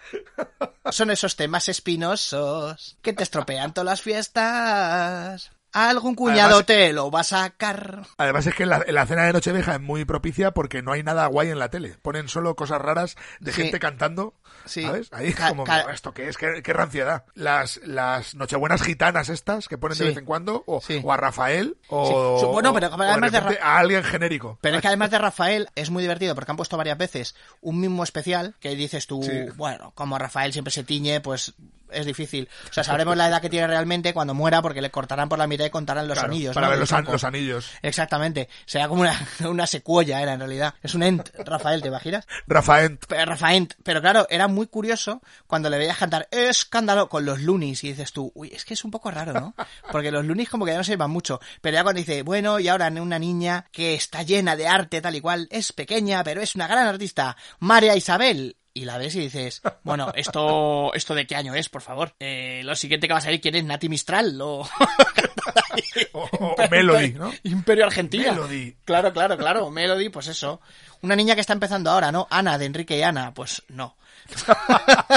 Pero por lo menos ya que ponéis un especial de, de Rafael, o lo limáis un poquito, o tío, grabad otro, que tampoco pasa nada, si él lo hace encantado. Hace como, hace tres o cuatro años hicieron uno, un especial de Bustamante. Y yo, pero bueno, ¿qué tiene Bustamante? De especial. Nochebuena? Y, y no sé si el año pasado, hace dos, de Manu Carrasco, o uno de estos. ¿sabes? Era como- pero no, en- Rascando el claro, fondo del no- barril, tío. Claro, no, no entiendo ya este, eh, no entiendo, no entiendo cuál es el, cuál- cómo hilan ahí la gente que dice, no, no, lo tengo, tengo la idea. Especial. Beth Rodergas. Claro, tío, es que, o especial Luis La Rodera, te imaginas La- de Nochebuena. Qué pasada, ¿eh? Bueno, cuente otra vez cómo Chicho Ibáñez Serrador le dijo que se recortara usted el apellido, porque si no, no iba usted a triunfar en la tele. Ah, te acuérdate que es la Rodera, pero era, era Luis Roderas. Sí, Cuando hice ese 1, 2, 3, caído en desgracia, ¿no? a fracasar esta vez. Eh, no, esto, bueno, vuelve, vuelve el 1, 2, 3, qué bien, qué ilusión. Es que era como el, ba- el bajón. Ah, bueno, Es que, es que por mucho, por mucha ilusión que tengas o mucha nostalgia que tengas, es como te dicen, bueno, te voy a enseñar una cosa que vas a flipar, te voy a poner aquí un zootropo y tú, hombre, pues qué, qué curiosidad, pero vamos, tampoco me asombra ya estas alturas, ¿eh? Era ahí lo de, lo de darle, pa- darle palos a un caballo muerto, ¿no? Claro, claro, era un hombre retorcido, ¿no? Que con un paraguas retorcido, ¿no? Tuturu, claro, un zootropo da mucho miedo, pero por lo demás, pues tampoco te vas a asombrar ya. Y menos para llenar tres horas de, de tele con sus anuncios correspondientes. Bueno, pues muy bien. Pues, ¿se, ¿tienen más cosillas por ahí? Te voy a contar otra que también la gente la suele conocer, pero también la endulza demasiado. Ah, esta vez la endulza, ¿no? No la... que, que le, da- le ponen su guindita, y Mm. yo creo que no hace falta, porque creo que ya es suficientemente espectacular como es de verdad. Nos vamos al año 37, en Detroit, tenemos a un barrendero, eh, Joseph Figlock se llamaba, estaba barriendo la calle y nota un fuerte golpe en la cabeza y la espalda, ¿sabes? Como en la, como en la colleja. Sí. Algo se le cae encima y esto, este algo que se le cae encima es un bebé de un año, básicamente, que se, había caído desde un cuarto piso. Bueno, digamos que ya era época entonces de que, cayera solo, ¿no? El bebé. Se sabe que los bebés caen más o menos en marzo, las naranjas en invierno, ¿no? Es cuando empieza más o menos Época de bebés, exactamente. Ya, mira, caen los Era- primeros bebés, ¿no? Claro, empiezan a caer los bebés, eh, los árboles empiezan a perder las hojas. Exactamente, que viene el otoño. Y ambos tuvieron heridas leves, tanto el bebé como el hombre, pero sobrevivieron. Y esto sale en los periódicos, el, barron- el barrendero lo ponen como un héroe, aunque tampoco es... O sea, no es que hiciera un acto heroico, porque le cayó encima, pero bueno, que gracias a él sobrevivió el niño. Un actor heroico porque no dijo, uy, ¿qué es esto? No es mío, a ver si me lo van a achacar a mí, yo me voy. claro. Que ya tengo 10. No, no, heridas muy leves, o sea, nada grave, pero todo perfecto. En la tabla de daños de Dungeons and Dragons, caída de be- el bebé, me parece que es un dado de 4 menos 2 o algo así, no es mucho. Bueno, pues un año después de esto, Figlo, que estaba también trabajando, y hace un descanso para fumar un cigarrillo. Y según está encendiendo el cigarrillo, vuelve a sentir un golpe entre, la- entre la ca- cabeza y la espalda. Hostia, 10.000 millones de pesetas eran. Claro, y eran 10.000 millones de pesetas. la tuya Y dice, suerte. ¿qué hago? ¿Mo- ¿Monto un negocio? un negocio de, de locales vacíos. Sí, sí, sí.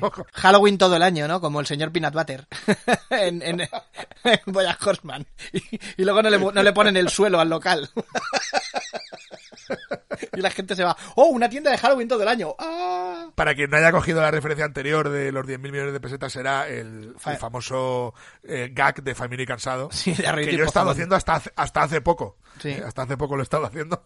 ¡Qué gracia! Y de hecho no lo hago porque creo que no, no he vuelto a estar en la situación de sabes que me encontré.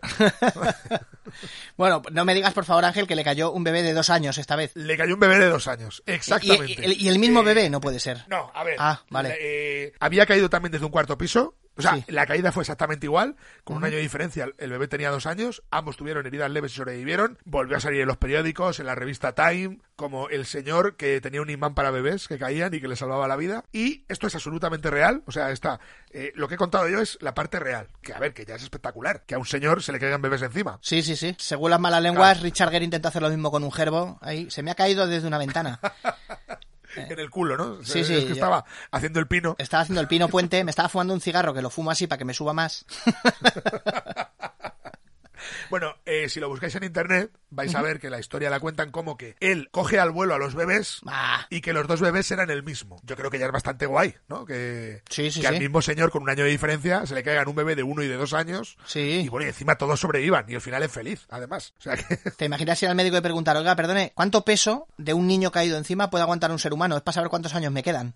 Porque si cada año me va a ir cayendo viene se me cae uno de tres. de tres, sí, exactamente. O peor, ¿eh? Que sea uno de dos, uno de, o sea, uno de un año, uno de dos, y luego se vaya duplicando ahí exponencialmente. Como la movida aquella Ah, del, del tablero de ajedrez con los granos de cacao. A ver si este, este no sería un- uno de los del coro de Nebraska, ¿no? Muerte por niño, ¿no? Ahí. Eso, o cada año, ¿no? Mira el cabrón este que me quitó el puesto, me cago en su vida, lo voy a matar. Tírame, dame lo primero que tengas a mano ahí. Siempre un bebé. Cada año de un calibre mayor ahí. La- dame el lanzabebés. Pásame la recorta, Poppy. Me encanta tío, imaginarme una catapultita, pero con su culata y todo. De bebés. O sea, como si fuera una ballesta, pero con catapultita que lance bebés ahí. Dame uno de mayor calibre. Abre la caja, ¿no? Ahí. Abre una caja, pum, pum. Estos son del 38. Del año, claro. Y el tío ahí, ¡ay! Quemado aquí la bebés. Es, co- es como algo que, que, se- que estaría en, un- en un mod del Doom o algo así, ¿sabes? Sí, el lanzabebés El ahí. postal. bueno, mira, tengo una sección ahora que mola mucho porque los oyentes van a poder ver estas fotos en internet. En dominio público todas. Muy bien. Desclasificadas ya. Vamos a empezar con la primera que son, para que busquéis la foto, las personas que salen son una chica que se llama Amy Maiden, como Iron Maiden, pero Amy, y Nick Wheeler, ¿vale? Son una pareja, un matrimonio, mira, esto es muy también de, de un 2-3, ¿no? Son amigos y residentes en, en Alicante, ¿no? Nick No, en este caso son una pareja de recién casados británicos eh, que se ponen a ver un día un álbum de fotos en casa de Nick, de Nick Wheeler, y ven una foto de Nick en la playa, que está con sus hermanas y primos, pues cuando tienen pues unos 7, 8 años, clásica foto de playa de cuando eres niño. Sí. El caso es que Amy Maiden y Nick Wheeler se conocieron 11 años después, cuando entran en la universidad Nick y Amy Maiden está terminando el instituto. Viendo la foto, eh, Amy Maiden se da cuenta que en el grupo detrás de donde están los niños está ella cuando tenía 5 años, con sus padres. Hostia, buenísimo. La estás viendo la foto, ¿no? Bueno, pues Lo acabo de ver, sí. si esa foto hubiera sido en la ciudad donde ellos vivían, por ejemplo, pues sería espectacular, pero tampoco sería lo mismo. Esa foto es como si uno hubiera vivido en Toledo, el otro en La Rioja, y la foto se hubiera hecho en Alicante. Ambos habían ido a veranear al mismo sitio, en el mismo momento, y se hizo la foto, y eh, ellos están en el grupo de delante y justo de detrás, pues hay otra familia, y ahí está ella. Sí, que además la niña podía estar de espaldas o algo, pero es que encima está de frente y mirando a la cámara. Claro, está de frente, ella se reconoce, Está haciendo un fotobombing, tío, en toda... Pero tengo mejores todavía que esa. La siguiente es, para que busquéis en internet, el caso de Alex y Donna Boutsinas. ¿Vale? Hostia. Con V, Boutsinas. Alex, Es Alex Boutsinas y Donna, no sé si era Donna River, eh, pero bueno, tiene el apellido de, de, de casada, Boutsinas, que también es una foto de niños en Disney World, en Magic Kingdom, 27 años antes de conocerse. Cuando, ojo, vivían en países distintos. Hostia. Alex vivía en Grecia y Donna vivía en Estados Unidos. Y en el momento en que Donna se está haciendo la foto con el personaje este de, de Con el- Smith, el de, el Es de- mi, el, el- el contramaestre del Capitán Garfio, sí. pues justo en ese momento está pasando por detrás. eh, de hecho, al que, al que reconoce ella es al padre de Alex Bousinas, que es el que lo lleva en un carrito. Está llevando un carrito a él de niño. Sí, sí. ¿Cuántas opciones podía haber de eso? Además es Porque que la otra ya era rara, pero es que esta... Si lo estáis mirando en vuestro móvil o lo que sea, esto es una putada si os pilla andando por la calle conduciendo. escuchando el podcast o algo así, sí, porque es de, ay mierda, a ver si luego, y ya luego nos acordaréis. Pero además es, es gracioso porque el tío, lo describo yo, está andando con el carrito, con la sillita del bebé, y está ya a punto de, de que lo tape Smee, y está como además entre un poste y Smee. O sea, es el momento exacto de, aquí está. Sí, sí, es el momento perfecto. Sí, sí, sí, sí, qué gracia, tío. Y además una foto con Smee, que tú me dirás qué ilusión, ¿no? Para los niños. Debe Sí, ser, sí, me es imagino como- que Peter Pan estaba ocupado, ¿sabes? Ahí. Se está echando el pito ahí. De hecho, los niños están como bueno. Y por cierto, esa foto tiene. La, la- hicieron una reedición de la foto, ya de mayores, con, con Smee otra vez en Disney World, eh, ya con los hijos de ellos dos. Sí, sí, sí. Y, está, y lo estoy viendo al tío aquí por detrás con la sillita haciendo la gracia también, sí. Sí. Y es. Es súper curioso. cómo ha cambiado el tema, ¿no? O sea, primero me extraña que siga habiendo un señor que se disfraza de Smee para pasearse por, por... Cuando Peter Pan ahora mismo tampoco es que sea... Sí, pero han actualizado, han actualizado el traje, ¿eh? Pero han actualizado... Joder, un montón, ¿eh? Porque ahora parece un abuelete simpático y antes daba un poco de mal rollo, tío. Con el traje, además, que en vez de las mm, tres o cuatro rayitas gordas azules que llevas mí, parece un traje de presidiario. De presidiario. Y además tiene los colores de, de borracho, ¿no? Sí, o eso, o parece también un traje de estos de nadar de los años 20. De estos con un cinturón con calabazas también. El que lleva, el que lleva Mortadelo, ¿eh? Estoy un poco desactualizado, jefe. Qué gracia, tío. Pero además es que en el otro caso era lo que decíamos, que es que la niña, de puta casualidad, está viendo que hacer una foto y está mirando para allá. Y en esta es que el tío está, o sea, que nada, Sí, sí, van a lo suyo. dos segundos antes, dos segundos después, y el tío ya no sale en la foto. Qué gracioso, tío. Qué Claro. gracia. Y además hubiera sido en plan, ah, pues yo también fui por esa época a Disney World cuando, cuando fuisteis vosotros. Y a lo mejor no te dabas cuenta de que estaba No, como no, dos segundos antes de la foto o dos segundos después. Fue el momento perfecto Lo que, era, y se lo, grabó. lo que hubiera molado es, hombre, suegro, ¿qué tal? Uy, ese diente que te falta. Uy, si te digo yo, me lo rompió un gilipollas en Disney World que estuvimos cuando esto era pequeña y que hayan sido los padres, tío. Pa, para, pa, pa. Esa, esa coincidencia sí que molaría, ¿eh? Pero nunca saberlo, ¿sabes? O sea, es que se haya sido así, pero nunca darse cuenta. Sí, porque, porque la familia de él está prohibida la palabra Disney World. Pensaba que no se podía decir Disney World en casa porque despertabas al soldado de invierno, pero veo que no. Pues tengo un caso más espectacular que, claro, ¿qué puede haber más espectacular que te pase en distintos países? Bueno, pues que te pase dentro de China. Yo creo que es lo más, es lo más difícil, porque en China hay muchos chinos, ¿vale? Eh, os voy a dar la, eh, en este caso son dos fotos, no solo una. O sea que es como exponencialmente más complicado porque son dos fotos hechas exactamente al mismo tiempo, ¿vale? Hostia. Las dos personas son Shue y Ye, o sea, la chica se llama X-U-E Ah, y el chico se llama YE, o sea, Shue y Ye. Estos vivían a cientos de kilómetros de distancia. Si ponéis en Google Shue y Ye, vais a ver dos fotos con, un, con una especie de estatua roja al fondo. Pues eso, básicamente, una foto hecha en China, en la ciudad de Qingdao. ¡Hostia! ¡Qué bueno! Claro, y el tío tiene la misma postura. Es que está hecha, efectivamente, Claro. están hechas a la vez. Pero es que la historia que hay detrás, o sea, ya que exista la foto es espectacular, pero la historia es la hostia. Ellos dos, como en el caso de antes, no vivían en Qingdao. Qingdao es una ciudad relativamente turística dentro de China. Sabes que los chinos hacen mucho turismo interior. 11 años antes de conocerse, que es cuando se hacen estas dos fotos, se hicieron estas dos fotos en el momento exacto, posando ante la misma escultura. De hecho, en la foto de la chica sale él al fondo. Sí. Obviamente en la foto suya no porque está más atrás. Sí. ¿Vale? Pero podemos ver que es el mismo momento exacto. sí, porque están, mismo- porque están las, las personas que hay, hay unas personas sentadas en el murete. Esto es la plaza 4 de mayo, leo aquí. Y efectivamente están, es que están en la exacta misma postura, porque el tío está posando y puede estar más rato. Pero claro, la gente que está ahí sentada y está charlando entre ellos, es que están en la Sí, sí. posición exacta, tío. Qué gracia. Y el caso es que, ya digo, esta foto se hizo 11 años antes de que ellos se conocieran. Y la razón por la que van es porque él, el marido Ye, eh, que es el que aparece al fondo posando, había ido porque su madre era la que iba a viajar. No podía viajar porque acababa de ser operada de apendicitis, de urgencia. Y la madre se empeñó en que no se perdiera el dinero del viaje. Y le dijo, no, bueno, pues hijo, vas tú, así ves mundo y tal. Él, él no quería ir por nada del mundo, pero la madre se puso tan pesada con lo del dinero que al final fue.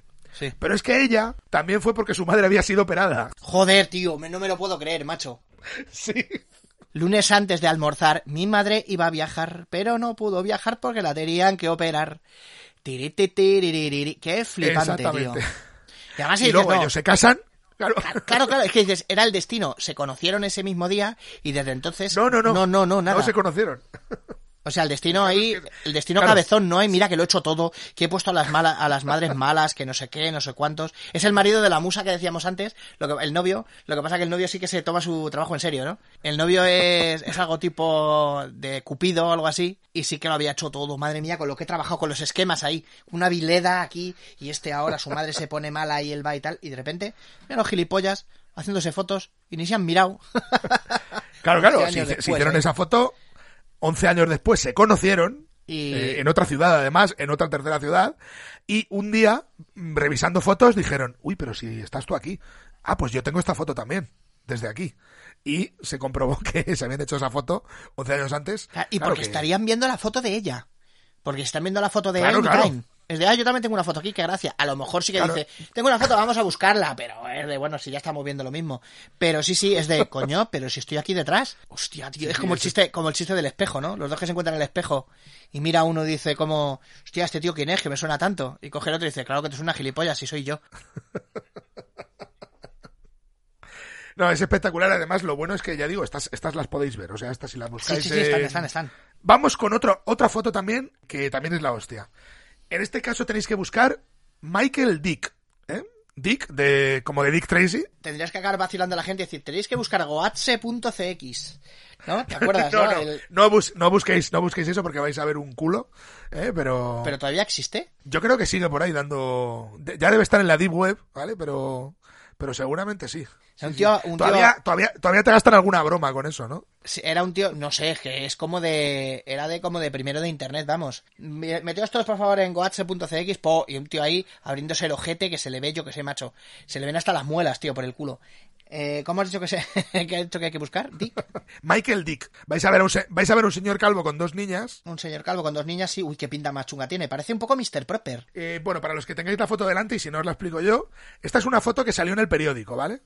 Eh, es eh, Michael Dick con sus dos hijas de un segundo matrimonio y vais a ver que al final, eh, al fondo, hay como un circulito que marca a unas personas. Pues a una mujer que va con, con, con otra mujer, con, con una mujer en una silla de ruedas. Yo veo una especie como de, ¿Vale? de Peter Griffin, tío. Veo como un señor gordo con camisa blanca y pantalón verde, tío. O sea, a ver, lo voy a dar a aumentar. No, no, no, ese, ese- ese no es, ese no es. Sí, que sí, que sí, sí es eso, que está el tío abrazado con las dos chicas y hay como una iglesia Ah, detrás, sí. ¿no? Pues es que Esa, yo- esa, esa es, se esa ve es. tan, se ve tan pixelado que es que, o sea, una de las cosas parece Peter Griffin andando, de verdad.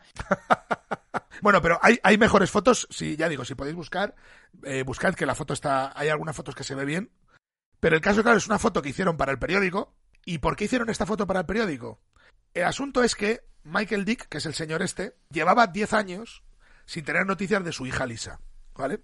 Se había separado de la mujer, habían, digamos, acabado partiendo peras, la mujer y él, y la mujer pues se fue con la hija, tenía la custodia, eh, de hecho pues como que eh, no cumplió el, el régimen de visitas y tal, y entonces él la llevaba buscando como 10 años a la hija. En un momento dado decide hacer carteles con la foto de la hija y pegarlos por, por Inglaterra. Entonces, en plan, estoy buscando a mi hija, hace 10 años que no la veo, su madre se la llevó, no ha vuelto a hablar conmigo y demás. Y eh, un, periódico local de Suffolk dice, "Ah, pues vamos a hacerle una entrevista a este señor. Es importante, este señor eh, no era de Suffolk. Lo que pasa es que en la campaña pegando carteles, justamente en Suffolk, habían parado allí y el del periódico local había dicho, pues vamos a hacer una foto aquí. Y nos explicas tu historia y demás. Lo que ocurre, en este caso no se dieron cuenta ellos, ¿vale? Porque si os fijáis, cuando veis la foto, las personas que están marcadas en la foto están de espaldas. O sea, que evidentemente, pues, o las conoces muy bien durante mucho tiempo o, no las identificas. En este caso fue la hija, la hija buscada o la hija perdida, la que se vio en la foto del periódico. Y claro, le dijo a su madre, oye, este no, no es, no es papá, ¿vale? Entre comillas. Ha- habló con el periódico, eh, eh, la madre ya había pasado mucho tiempo, estaba como además en silla de ruedas y ya estaba como, eh, había relativizado todo y llamó al padre. Oye, mira, me he visto en la foto y tal. Y bueno, digamos que recuperan la relación. O sea que también es bastante raro y bastante Sí, espectacular. sí, sí, claro, claro, claro. Es que casualidad. No, estoy. Parece como. Pues lo he contado mil veces, lo de mi padre buscando. Venga, papá, a ver si encuentras a Wally. Y coge y apoya las manos y, a- y una de las manos la apoyó justo donde estaba Wally. Y claro, no lo encontraba ni Aquí, para ¿no? ni para Dios. Claro, no, hizo a ver. Y apoyó las manos en los lados del libro con la mala suerte de que Wally estaba ahí, que estaba que casi se iba ya. Tenía un pie. Tenía ya un pie en Egipto, ¿sabes? Egipto. Y, y mi padre, pues no, pues no lo encuentro. Tampoco se mató a buscarlo. Pero vamos, no, pues no, no lo encuentro. Y mi hermana y yo despelotados de la risa diciendo, ¿le decimos algo? Sí, sí. En Y ningún es- momento pasó por su cabeza que quizás la, la única, si no lo encontraba, la única parte que, que estaba cubriendo podía ser la... Exactamente donde estaba correcta, Wally, ¿no? ¿no? Se Le sudó, le sudó los cojones. Eh, lo que era eh, esfuerzo-recompensa, no lo vio muy... No lo veo muy equiparado. Dijo, ¿para qué me voy a matar si tampoco... Si encuentro a Wally que me dio una palmadita? Mis hijos ya me, me tienen eh, encumbrado por otras cosas. Y si no, pues nada. hemos acabado con las fotos y ya para terminar, estos casos son más, más conocidos, pero no por ello menos espectaculares. Vamos con cosas de gemelos. ¿Eh? Vamos con dos casos, con dos casos muy famosos de gemelos. Estos sí que seguramente los conocerá la mayoría de la gente que le molen eh, los temas estos de casualidades. Sí. Por un lado está el de los gemelos, eh, lo que- los conocidos como Jim Twins, los gemelos Jim, porque los dos se llaman James eh, James. Uno se llama James Allen y otro James Allen. ya Joder. explicaremos por qué. Y, el, y luego hablaremos del caso de Humberto I de Italia con un señor que se parecía mucho a él. ¿Vale? Pero vamos a empezar por el de los, el de los Jim Twins, que parece un grupo de música, ¿no? Los Sherman. Brothers. Sí, sí, sí. El caso es que esto ocurrió en, en, los, en los años también 50, ¿vale? Eh, no, eh, cuando nacen los bebés, me refiero, ¿no? Eh, no est- esto ya lo descubrimos en el 79, ¿vale? Eh, pero los niños, los niños nacen en los 50. Por alguna cosa extraña que, de- que parece ser que en Estados Unidos puede ocurrir, dos bebés que son gemelos, que son gemelos eh, absolutos de estos, o ¿cómo es? Eh, gemelos perfectos, ¿no? No sé, ¿tienen Dos- un nombre así? No sé. No es lo de Sí. gemelo... Idénticos, gemelos idénticos. Ah, vale, vale, idénticos. los gemelos perfectos, digo, no sabía que se había hecho un baremo, tío, ahí. perfectos. Usted, usted no Dani está- DeVito y, y Arnold Schwarzenegger. No, es que parece un anuncio de Charles Atlas, tío. Gemelos perfectos en 10 semanas. Con... parece que los gemelos perfectos, digo. Sí, sí, ¿no? ha quedado eugenético, ¿no? Sí, sí, sí, no sabía, no sabía que lo hubiera. No, no, ge- ge- gemelos idénticos, o sea, no mellizos, sino gemelos idénticos. Esto es como se llame uni, uni no sé qué. Eh, Vitelinos, ¿no? Comparten, sí, unitelinos, comparten misma bolsa y toda la hostia, ¿no? No, claro, bivitelino, univitelino, algo así. No, No, sé uni, uni, uni- unitelinos, ¿eh? no sé, bueno, como sea. El caso es que estos dos niños son dados en adopción y ahí aparece un científico loco que decide, "Ja, ja, ja, Hay una cosa que se llama el Instituto de Estudios de Gemelos, esto es verdad, esto es una cosa que parece, parece de Zulander, que dice, ¿por qué no hacemos una cosa? ¿Por qué no vemos, cogemos a estos dos niños y los damos a dos familias distintas? A ver qué pasa, sin que se conozcan. Parece un experimento loco de estos de y horrible de Fairy o algo así. De vamos sí, a vamos a pedimos a Villarriba y Villabajo que nos hagan una paella cada una, verás ahí. Y luego se matan por, por la esta del pozo, ¿no? Por la propiedad del pozo ahí. ¿Qué habrá pasado con Villabajo, no? Que iban de azul. Porque Villarriba iba de verde y Villabajo iba de azul siempre. Bueno, no sabes que luego al final para no fomentar la, la rivalidad entre pueblos hicieron lo de que se juntaban y formaban villa en medio. Y no sé si eso luego lo mantuvieron en el lore, ¿no? Creo que Brandon Sanderson ha hecho ya la cuarta novela al respecto de esto. Los últimos días de Villarriba. Y no menos de 800 páginas, Brandon, ¿eh? Por favor. Ay. Bueno, pues estos dos niños son dados a dos familias distintas de Ohio Sí. que viven en ciudades separadas por unos 60 kilómetros. O sea, no están muy lejos, pero tampoco están cerca. Es lo normal para que no te veas. Sí. Las familias tampoco saben nada. A ellos les dan los niños como que son un, un bebé único. O sea, que no tiene, no tiene ningún hermano ni, y mucho menos un gemelo. Hombre, a Made in Taiwan en la, en la planta del niño, ¿no? Ahí, Oiga, esto, esto seguro Claro. que es único, esto me estoy engañando, ¿eh? Este bebé, ¿de dónde lo han sacado? Se ha caído de un balcón. Le ha caído, Se ha un bar- caído- se ha caído de un balcón. Le ha caído a un, barrendero, a un barrendero encima. Pero vamos, está como nuevo. Y el planeta lo nota. Sí, sí, sí, sí. El, Como el anuncio, el, el- el anuncio de Back Market, ese. el planeta lo nota. No es nuevo, pero está como nuevo. Ay, ay, ay. Bueno, pues a los dos, como digo, les llaman James o Jim. eh, a uno James Allen y a otro James Allen. Eh, y no se conocen hasta los 39 años de edad. Pero el nombre se lo, el nombre se lo ponen sus respectivas familias. Las familias, sí, sí. O sea, absolutamente coincidencia. O sea, no se lo dan con el nombre puesto. Les dan un bebé y ya le ponen el nombre los padres. eh, Vale, vale. lo- Los padres adoptivos. Ya ahí ya estaría guay, ¿no? Joder, oye, a uno lo llaman James Allen y a otro James Allen, ¿no? Y ellos cuando se conocen, mm, digamos que claro, se ven y son iguales. Uno tiene el pelo como más lacio y el otro como más rizado, pero son como dos personas que les han cambiado el pelo, básicamente, ¿no? Por el agua, a lo mejor sí. Entonces se reconocen y dicen, hostias, algo raro hay aquí. Vamos a ver qué pasa. Y claro, ya empiezan a verlo, empiezan a, investigar eh, lo de sus familias. Esto fue súper conocido porque estos salieron en los clásicos programas de Johnny Carson y todo esto, porque fue un caso muy... De hecho, fue un caso que, claro, eh, se preguntaron si éticamente estaba bien hacer este tipo de, de experimentos. Hombre, ¿vale? no sé yo, Y- ¿eh? y- yo creo que es una y pregunta... quedaron en que no. Eso iba a decir, es una pregunta de poco recorrido, ¿eh? O sea, es que, ¿sabes esta movida de lo de despeje la mente y conteste lo primero que le venga a la cabeza?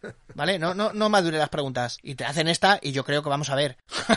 no creo que nadie diga, "Ah, no, sí, sí, es ético, vamos, de la hostia. Claro, quedó como que, oye, esto igual no había que haberlo hecho, pero es cierto que la verdad es que salieron cosas muy curiosas de él, como vamos a ver ahora. Pesaban lo mismo, esto es, estas cosas genéticas, por ejemplo, lo de pensar, la, eh, lo de pesar lo mismo, tener la misma estatura y tal. Bueno, son gemelos idénticos, es bastante probable, pero ya cuando ya viven vidas separadas, aparte de lo del nombre, eh, en el colegio eran buenos en las mismas teorías, en las mismas eh, asignaturas, tanto es que las notas que sacan son las mismas, clavadas entre ambos. Son muy buenos en matemáticas, malos en lengua, con las mismas notas, con las mismas notas. Ambos tuvieron perros que se llamaban Toy. Se habían casado con mujeres que se llamaban Linda. Se habían divorciado de ellas y se habían vuelto a casar con mujeres que se llaman Betty. Bueno, es que eso, es que eso ya, eh, ahí ya sí empieza la cosa a, a enredarse, eh, joder. Tuvieron cada uno un primer hijo al que llamaron James Allan, ¿vale? De nombre. Bebían la misma marca de cerveza, eran fumadores de la misma marca de cigarrillos, se mordían las uñas, tenían migrañas los dos, tenían afición por la carpintería, tenían cada uno un taller en el sótano, que era el único taller de su barrio, ¿vale? De, o sea, no era un barrio en el que gustara mucho hacer eso. Y cada uno tuviera, no, no, eran los únicos que tenían ese, ese hobby de su zona. Sí, sí, sí, Eh, qué flipante, ah, dentro, dentro de su hobby, lo primero que construyeron, los dos, sin conocerse, fueron bancos circulares de estos que pones alrededor de un árbol. Sí. Y los pintaron del mismo color, blanco. Habían tenido el mismo coche, un Chevrolet, y habían trabajado durante un, más o menos el mismo tiempo en la oficina del sheriff, en, condado- en condados vecinos sin conocerse. Veraneaban en la misma playa de Florida. Les gustaban eh, las carreras de coches y eran fans de los mismos corredores. Y ya, por último, cuando les hacen pruebas de test psicotécnicos, test de personalidad, de perfiles, y las cotejan, es imposible saber de cuál es un, qué, qué test es de uno y cuál de otro, porque los especialistas dicen que es como si los hubiera hecho la misma persona. Igual si los hubieran criado juntos, no serían tan iguales. Porque cada Hubieran uno tiene un poquito. más rasgos de personalidad, ¿no? Sí, tiende un poquito cada uno a tener un poco así su espacio, su tal. A lo mejor no, ¿eh? Pero bueno, sí, suelen ser más. Hombre, vamos a ver, ¿es ético? No. Ahora, interesante es un montón. Eso sí Hombre, claro, que. interesante, mira, fíjate. sí, sí, al doctor hijo Putov, ¿sabes? Que fue al que se le ocurrió la idea. eh, eso hay que reconocérselo. Sería un, un médico de estos de un médico nazi, ¿no? De la operación Paperclip, esta que lo habían llevado después de la Segunda Guerra Mundial. Sí, sí, sí, sí. Entran en su laboratorio, eh, nada más que todo el rato de herramientas manchadas de sangre. Hasta cosas que no deberían estar manchadas de sangre, ¿no? Una maza, Una, una mecedora, ¿no? una cuchara con sangre, ¿tú una cuchara? Una pajita rizada con Mickey agarrado al extremo. Que la compró mi padre cuando los- fuimos, cuando nos hicimos una foto con Smee en Disney World. en Disney World. El caso es que a estos cuando, claro, se hacen súper famosos en los, a finales de los 70 y, lo- y durante los 80, Sí. eh, los Jim Twins los llevan a muchos claro. programas y les preguntan, oye, ¿cómo, para vosotros, ¿cómo fue conoceros? Y ellos dicen que fue muy poco traumático porque, mm, más allá del choque de, hostias, ve, estoy viendo una persona igual que yo, desde el primer momento fue que conectaron, pero que ellos no sabían explicarlo, que era como si hubieran, como si se conocieran de toda la vida. Fue, o sea que no hubo un proceso de, bueno, voy a ver si me fío de este señor de 39 años que no conozco de nada, aunque se parezca a mí, mucho a mí. Sí, sí, sí, sino sí. que llegaron, no, no, y que se, y que prácticamente inmediatamente se dieron un abrazo y que ya, uña y carne para toda la vida. Qué gracia, tío. Nos hemos casado con dos mujeres que se llaman igual, nos hemos divorciado y nos hemos casado con dos mujeres que se llaman igual otra vez. Pero ese tipo de cosas, en este tipo de, de casos, suele darse. Eh, ese tipo de, de casualidades. Eh, obviamente no es algo científico. O sea, es una casualidad. Pero ¿tú crees que hay gente que se case con alguien o que, o que empiece a salir con alguien o se siente atraído porque le gusta el nombre? Es decir, he encontrado a la mujer de mi vida, pero se llama Verónica, qué nombre más feo. Bah, bah, bah. No me caso con ella. Yo creo que, yo creo que no a, a nivel consciente, pero seguro que inconscientemente sí que influye. Porque yo estoy seguro de que si no te gusta el nombre, va mal la cosa. Sí. ¿Sabes? Sea, bueno, no es lo más o- importante. O al revés, quizá, que te guste mucho el nombre y, y sea como un plus. que es- como que barras para casa, ¿sabes? Uy, cómo Sí. me gusta el nombre. Voy a barrer para casa. Sí. Y encima le gusta map, los Muppets. Venga, para Ah, casa. exacto. Eh, me, esto me gustan, las dos son guapísimas, pero una se llama Belén y la otra Eugenia. Casi que me voy a quedar con Claro, es Belén. como, mm, es que Belén es más fácil de explicar. Y de ahí vino el, la canción de Pérez, ¿no? La de que no la llamen Belén Belén, ¿no? Porque Eugenia cuando, oye Belén, que no soy, yo soy Eugenia, coño. Ah, pero, pero ¿cómo pusieron esos nombres siendo gemelas con esos nombres tan feos ahí? Y dice, pues por nada, los nombres de mis abuelas. Lo que pasa que como Belén nació un minuto antes, pues le pusieron un nombre guay a ella. Y luego vine yo y me quedé con la maula. Todo esto teniendo en en cuenta que mí Eugenia es un nombre que no me parece muy feo. Lo que pasa que es verdad que me suena a nombre de señora bastante mayor. Sí, además queda mejor en señor que en señora. O sea, Eugenio. Eugenio todavía, aunque no es, tan- no es tan habitual, es un nombre que dice, bueno, pues un nombre normal y corriente, más o menos. Sí. Eh, pero Eugenia es como ya, es como de aristócrata, de, como de aristócrata, ¿no? Sí, sí, Eh, Eugenia de Montijo, claro, efectivamente.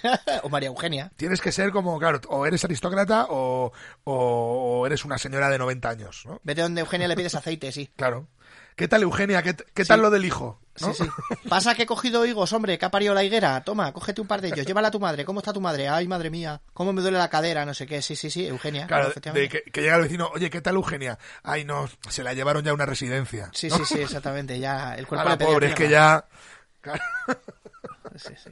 Ya murió el burro que acarreaba la vinagre, ¿no? Una cosa así de ese rollo ahí. Bueno, y vamos con el último, con el último caso, con la última eh, gran cadena de efectos, ¿no? Dos personas idénticas. Humberto, ¿no? Humberto. I, O sea, has dicho. Humberto I de Italia. Humberto I, un, con un señor que se llamaba, eh, a ver si me acuerdo, bueno, es que no, no me acuerdo ahora, eh, era un, un- el dueño de un restaurante de, italiano eh, en Monza. Que el caso es que de, el rey Humberto, en el año 1900, va a cenar a un restaurante de Monza, est- está por allí viendo una competición de atletismo, Es la de que, que el dueño del restaurante le cayó tan bien, tan bien, tan bien y se parecían tanto que le invitó a, a un palco o algo así, ¿no? Ah, esa, esa es, sí, sí, sí, esa es. Y eh, deciden ir a cenar a un restaurante de la ciudad. Entonces sale, eh, pues sale el dueño del restaurante que está allí a recibirlo. Eh, el rey se queda flipado y el, y el dueño del restaurante también, porque al verse son exactamente iguales. O sea, dos, dos gotas de agua y de hecho, pues oye, el rey dice, no, no, tú te sientas a cenar con nosotros, que estoy, eh, me, me me ha causado mucha curiosidad esto y quiero hablar contigo. Hacen muy buenas migas. Los dos tenían muchas cosas en común, no como en el caso de los gemelos de antes, No, pero, pero la mujer se llamaba igual. No, habían nacido el mismo día. sí, tenían, tenían varias similitudes Sí, sí, y no, encima pero, como que pero, hace- pero gordas. hacen pero muy buenas migas. Sí, sí, sí, Sí, no, sí. pero similitudes, similitudes. O sea, no era de, hoy mira, los dos cogíamos del mismo lado, que sería de va. No, no, es que me- No, claro. habían, los dos habían nacido, no sé si el mismo año, de la misma edad, No. o el mismo día. habían nacido eh, el mismo el mismo día del mismo año eran Era eso, habían nacido el mismo día en la misma ciudad en Turín de hecho que se me había olvidado se llamaban igual porque el otro también se llamaba Humberto se llaman Humberto los dos y la, y la mujer se llamaba Margarita de los dos que además la, la boda también se habían casado el mismo día. Entonces el rey flipa lo primero que pregunta es si es una broma y dice bueno pues a partir de hoy vas a ser mi hermano porque esto no es normal, eh, esto es como, no eres mi hermano porque yo sé que no tengo un hermano, en este caso no eran gemelos, o sea, no era, genéticamente no había nada, eran iguales físicamente, pero no, Que, su- que supieran. que se sepa, que se sepa no, bueno, puede ser que el rey hubiera hecho cosas de la suya, pero vamos, el anterior me refiero, Sí, sí. pero en teoría no eran, no eran hermanos, pero le dice, bueno, para mí eres un hermano y bla, bla, bla, bla, bla, bla. Aparte, la curiosidad que le cuenta la primera y luego van saliendo las otras es que el restaurante abrió el día que se coronó a Humberto I. O sea que también es como que los dos empiezan su reinado el mismo día, ¿no? Sí, sí, sí. Porque también era un, era un restaurante de mucho nombre. Y entonces, eso, el rey le, pues, se queda, se emborrachan y le dice, pues como mañana tenemos competición, que era, estaba, ya digo, haciendo la competición esta de atletismo, te vienes que te invito al palco y a partir de ahora vas a venir conmigo a la, a todas las estas, a todas las fiestas estas que haga y a todos los eventos, te vienes conmigo porque ya verás la gente lo va a flipar, básicamente. No diría flipar, Humberto I, porque no se utilizaba todavía el verbo, pero vamos, haría A lo mejor, siendo italiano, diría flipar, ¿eh? A lo mejor. flipar, Ya está. diría el equivalente, ¿no? Ya sé hablar italiano. Claro, ¿qué pasó? Que al día siguiente no, no vino este señor y no se presentó y el rey se, se impacientó en plan, oye, pues igual le ha pasado algo, porque no, era muy buen tío, oye, in- interesaros a ver qué ha pasado. Y, la, y la gente que no había estado presente diciendo, ya, ya, ¿no? Como decía mi madre con condescendencia, lo habrás soñado. Y yo, Claro, en plan, que no. sí, un señor igual que tú, ¿no? Que se llamaba Humberto. Ah, vale, Sí, sí. vale. Y luego van ahí y no hay ningún restaurante, ¿no? Ahí. Bueno, hay una tienda de yogurlado. El asunto es que le dicen, bueno, eh, van a hacer pesquisas sus, sus hombres de confianza y vuelven al rato, eh, al final de la competición, ya cuando se va a ir Humberto, Sí, le dice, ¿y por, por qué habéis tardado tanto? Y dicen, perdón, es que se había caído un huevo de un muro y estábamos entre los caballos Y nosotros intentando ahí. subirlo de nuevo. no había manera, ¿no? No había manera de reconstruir a- al señor Humpty. Esto es un, un crossover como Magnum y la señora Fletcher, ¿no? Que hicieron eso. Es un crossover con el tiempo de culto de Eurovisión también. Hablando de Humpty Dumpty. Comentamos eh, Humpty Dumpty en España que era poco entendido, ¿no? Porque Zanco nadie sabía lo que era Humpty Dumpty. El asunto es que le dicen, no, pues perdone, eh, lamentamos decirle que el señor este, que el Humberto, el del restaurante, ha fallecido en un accidente con, eh, con unos disparos, ha habido unos disparos accidentales y le han alcanzado y, lamentablemente ha muerto hace unas horas. Entonces Humberto I se queda, pues se queda lívido, básicamente, se queda queda- regular. Gelato se dice en italiano. Ron con pasas. y nada, dice que me traigan mi, mi carruaje y demás. Con tal mala suerte, entonces él se va, le dice, no, pero Humberto, espere un momento que acabe la competición del todo y hacemos los actos protocolares, nos vamos tranquilamente. Que tiene usted, No, que, no, dar, no, que tiene usted que dar fe, que si no, no, esto no, Claro. no válido. me quiero ir ya. Necesito tomar el aire. Entonces, mientras le están trayendo el carruaje, el rey sale muy cari acontecido a tomar el aire porque le, porque le ha sorprendido mucho la muerte de- del otro Humberto. Con tal mala suerte, y esto ha pasado también, porque creo que pasó también con la, con la muerte de, del archiduque, que fue, que fue parecida, Sí. con la mala suerte de que por allí pasaba un anarquista, que en, el, en esa época los anarquistas eran Sí, mucho sí. de ir por ahí a ver, a ver qué cazaban. Y se ¿no? repite el accidente de los disparos, solo que esta vez se cargan al que se tiene que cargar. Y está el anarquista que se llamaba Gaetano Bresci y dice, hostias, este no es el rey. Y como lleva pistola, dice, hostias, es el rey y está solo, o prácticamente solo, o sea, sí tiene algún guardaespaldas, pero que no está, no está todo preparado porque el rey ha salido escopetado. Y entonces aprovecha ese momento para pegarle unos tiros y lo mata. Y entonces ambos mueren con unas horas de diferencia. Sí, sí, lo que se suele llamar juegan blancas y dan mate en dos, ¿no? Hace, eso fue lo que, lo que pasó, sí. Sí, sí, se lo petó porque salió el tío. Bueno, esto lo comentamos en, te diría que en un vuelo 180, pero ahora a lo mejor Sí. 6 años o algo así. Y sí, sí, sí, que es flipante. Porque, bueno, a ver, evidentemente el accidente que había involucrado a no sé qué es que se petaron, que a alguien le dijeron, el rey está ahí, el rey está en, se le ha visto en este, frecuentando este restaurante y se fueron para allá y dijeron, coño, ¿usted es Humberto? Sí. Sarah Connor, pum. Como en Terminator. Claro, claro, Sarah Connor sí soy yo, taca toca. Pues y luego ya atizaron al rey. Dice, joder, ¿cómo coño lo he podido equivocar si era el que llevaba la corona en la cabeza, ¿no? Y, y se lo petaron, sí, sí, sí. Eh, Supuestamente pasaba por allí, pero vamos, no pasaba por allí. Él diría que sí, soy anarquista y, y paso por donde quiero, pero vamos, que Bueno, pero el caso, el, el caso del archiduque eh, fue que le estaba esperando, el, el anarquista que estaba esperando a que pasara, no pasó, porque no pas- porque cambiaron el recorrido y por ahí, y pasó por el sitio donde estaba esperando otro anarquista a otra persona. Y dijo, hostias, el archiduque. Bueno, pues ya que estoy. ¿sabes? Exactamente. Entonces- Mira, oye, así al final he hecho la tarde, ¿no? Ahí, así no... Sí, sí, sí, aprovecho el tiempo, pumba. Pues por lo visto este también decían que el, el anarquista que mató a Humberto no, no era su objetivo porque venía de como de hacer otro otro otro atentado. Sí, había Eh, ido por el, había ido por el pan. Sí, sí, ve- ve- venía, venía de hacer un atentado en, pues no sé si era en un, en un comercio o algo así, en el Sí. que no murió nadie, pero No, no ha salido, pegó ¿no? cuatro tiros a, un- a una puerta y entonces según venía mm, vio que salía el rey y lo identificó y dijo, pues es mi momento, es mi momento grande. Sí. Eso porque la mujer estaba embarazada y dijo, ¿sabes qué se me antoja? Que cometas un atentado. Anda, anda, cariño, sal, no querrás que el niño salga con un antojo en forma de atentado. Y salió y dijo, mierda, mierda, ¿dónde encuentro yo un atentado ahora, no? Ahí. Hizo el del comercio y no salió, madre mía, madre mía, ¿no? Una comedia aquí, Robert Downey Jr. Y de repente Bueno. apareció Humberto I y le hizo tunda. Y ya está. Luego, por cierto, fue, fue ejecutado este señor. Los anarquistas solían ser de un solo uso también. Son como los, los bombarderos del Warcraft 2, ¿no? Los de Claro. ¡Tenemos explosivos! Que luego hacías, a ver, atacar. Y no, atacar no. Se tiraban contra lo que fuera y a, a tomar por culo, Maribel. Era eh, eh, el comando más ineficiente ¿no? de, de la historia. Sí, sí, sí, sí. No, a ver, Estamos gastando mucho en bombarderos. eso sí. Tú imagínate, o sea, el día más feliz o el día más curioso de esta persona, encadenado con el día que lo matan, tío. Básicamente, sí, sí. Qué bien me lo he De- pasado. De, Qué- de qué curioso a boom, boom, boom. Sí, sí, de qué curioso a madre mía, qué madre mía. ¿Qué ha pasado? Todo, todo malas noticias, tío, se encadenan ahí. Parece una comedia, ¿no? Te ascienden, pero luego de repente tienes que ir a, a tomar posesión de tu cargo en un loco viaje por, por carretera, ¿no? Porque todos los aviones, los vuelos están cortados. Ahí se presenta John Candy ahí para ayudarte en el viaje. Parece algo así, tío. Joder, cómo, cómo me flipa. Mejor solo que mal acompañado. A mí también, lo que pasa que lo que hemos escuchado de Humberto I es la versión la versión de los hermanos Grimm, tío. y todos murieron aquel día. He descubierto un plebeyo que sería igual que yo, pero pa, po, po, po, todos a tomar por culo. Ala, ya hay dos estrellas más en el cielo. Y brillan tanto como tus ojos, cariño. ¿Qué quieres cenar? Strudel no hay. Strudel no se come en esta casa porque tu abuelo murió de diabetes.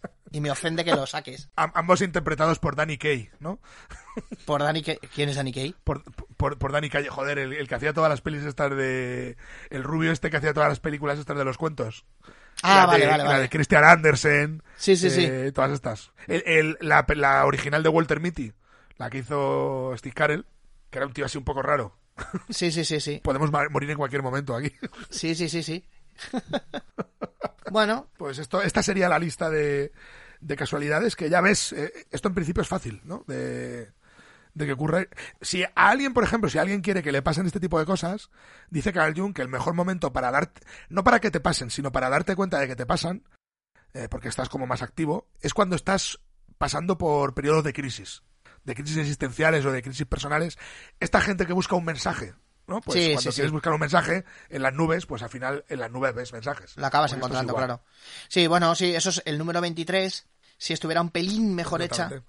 Qué Porque- pena esa peli, tío. Sí, sí. A ver, no estaba, o sea, no es una película que odie, ni mucho menos, pero ah, Sí, a, a mí me, me- me da mucha pena porque es una peli que podría estar mucho mejor. Sí. Y, que, y además ves a Jim Carrey que está, joder, que lo está que intentando, está- ¿sabes? eso- sí, sí, sí. Coño, y Joel Schumacher, que está intentando hacer una Sí, peli sí. que diga, venga, va, no voy a hacer el... No voy a empezar, ok, you're Batman, your parents are dead, ok, ¿sabes? No, Ok, es un poco ok, más... grabando. Sí, sí, sí. Sí, el Josh Clooney, tío, me parto con eso. Pues nada, pues esto ha sido un vuelo 180 más. Muchísimas gracias a Ángel, por supuesto, por pasarse. Y la verdad es que sobre todo agradezco mucho que haya salido la iniciativa de ti. Porque ni siquiera dije yo, Ángel, necesito a alguien. Dijiste tú, oye, ¿y si grabamos un vuelo 180 haciendo esto? Era un tema que quería hacer hace tiempo, Ujú. pero he dicho, joder, es que queda mejor en vuelo 180 que... o sea, era mejor hacerlo en vuelo 180 a que vinieras a TF. Sí, básicamente porque aquí la gente no se va a sorprender y en cambio si voy a tiempo de culto a la segunda, al segundo comentario que haga ya está la gente ahí, ya el subnormal este, el gilipollas. Sí, sí. Así que que muy bien. Pues nada, pues nos veremos en otras dos semanillas aquí en Vuelo 180 con otro mega invitado. Y hasta entonces, yo he sido un anarquista que no tenía nada mejor que hacer. Y yo he sido la placa fotográfica, la inanimada placa fotográfica. Exactamente, el sargento, el sargento Plakansky. hasta luego. Adiós.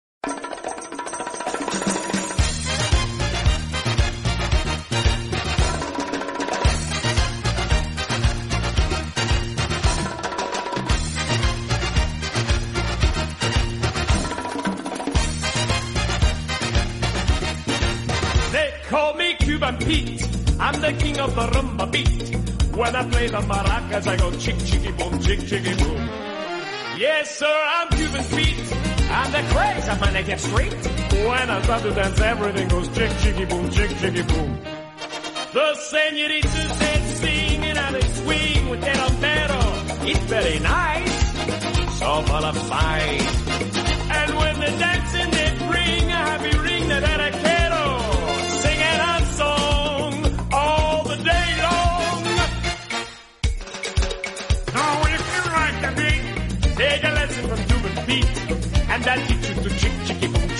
boom, chick chicky boom. He's a really modest guy, although he's the hottest guy in Havana, in Havana. See, senorita, I know that you would like a chicky boom chick. It's very nice, so full of spice. I place my hand on your hip, and if you will just give me your hand, that we shall try, just you and I. If you like the beat, take a lesson Cuban beat, and I'll you to chick chicky boom, chick chicky boom, chick chicky boom.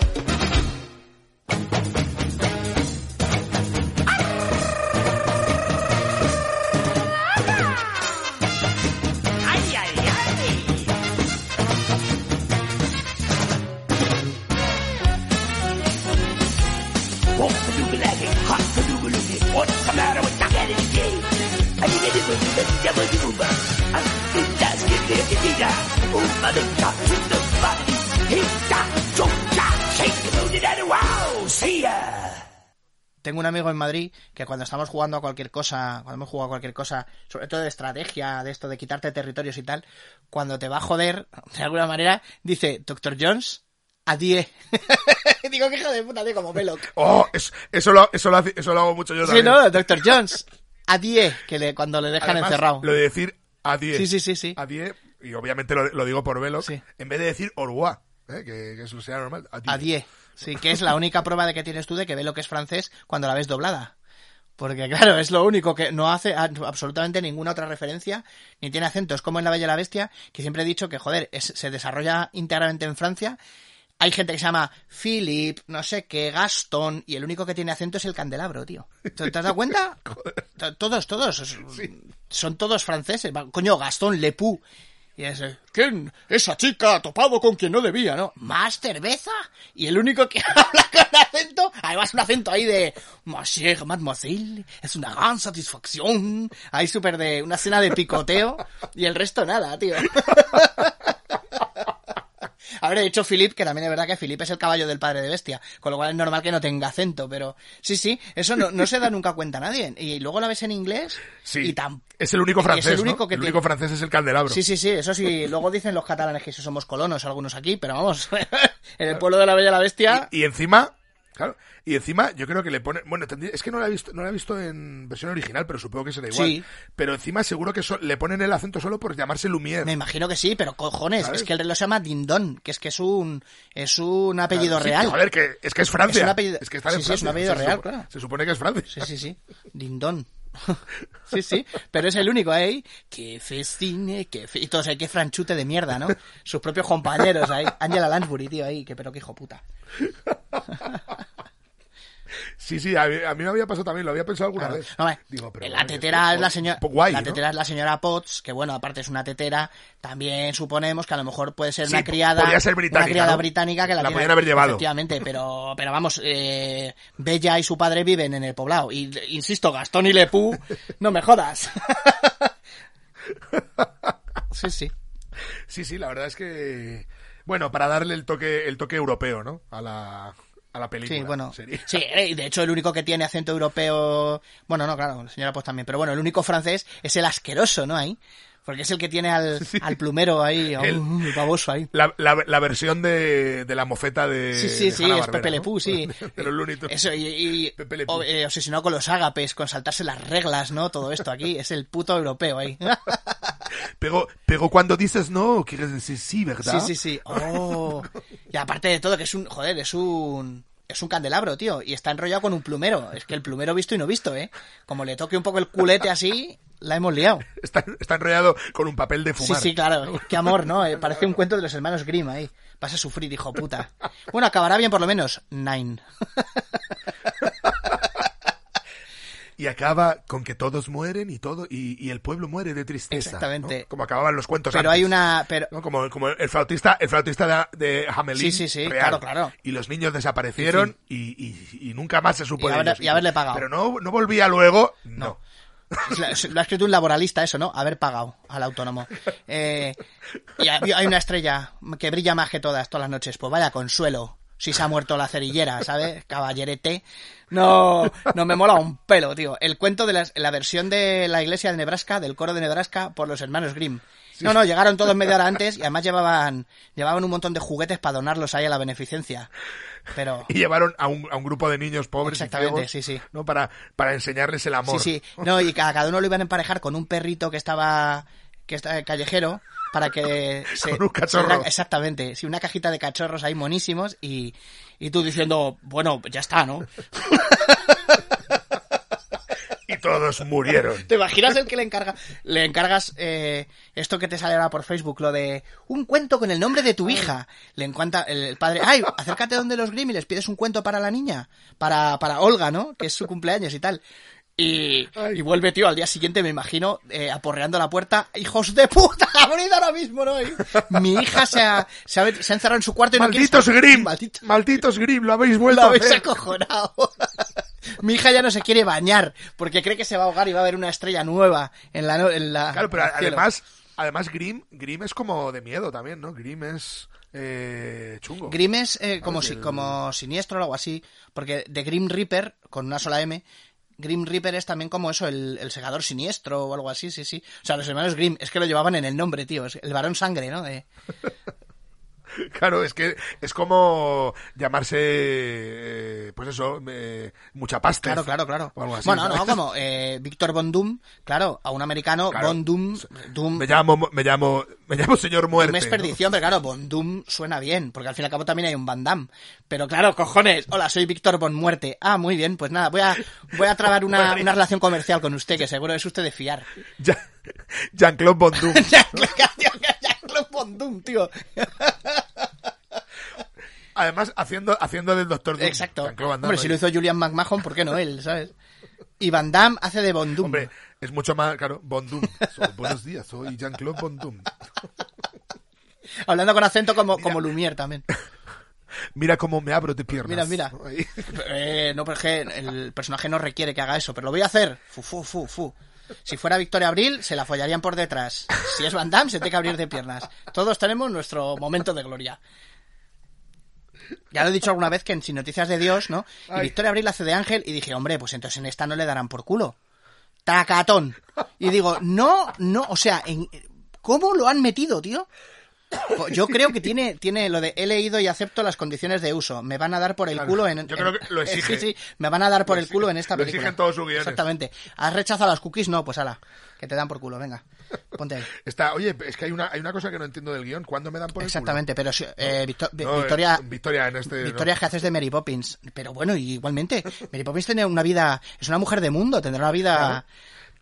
Tendrá una carga. ahí, Exactamente. una carga. Sí, que, sí, sí. Que tenga que sacar por, por ¿No atrás. me va a desollinar, por favor? Y tú, oiga, porfa, esto es Vi- Vicente Aranda, ¿no?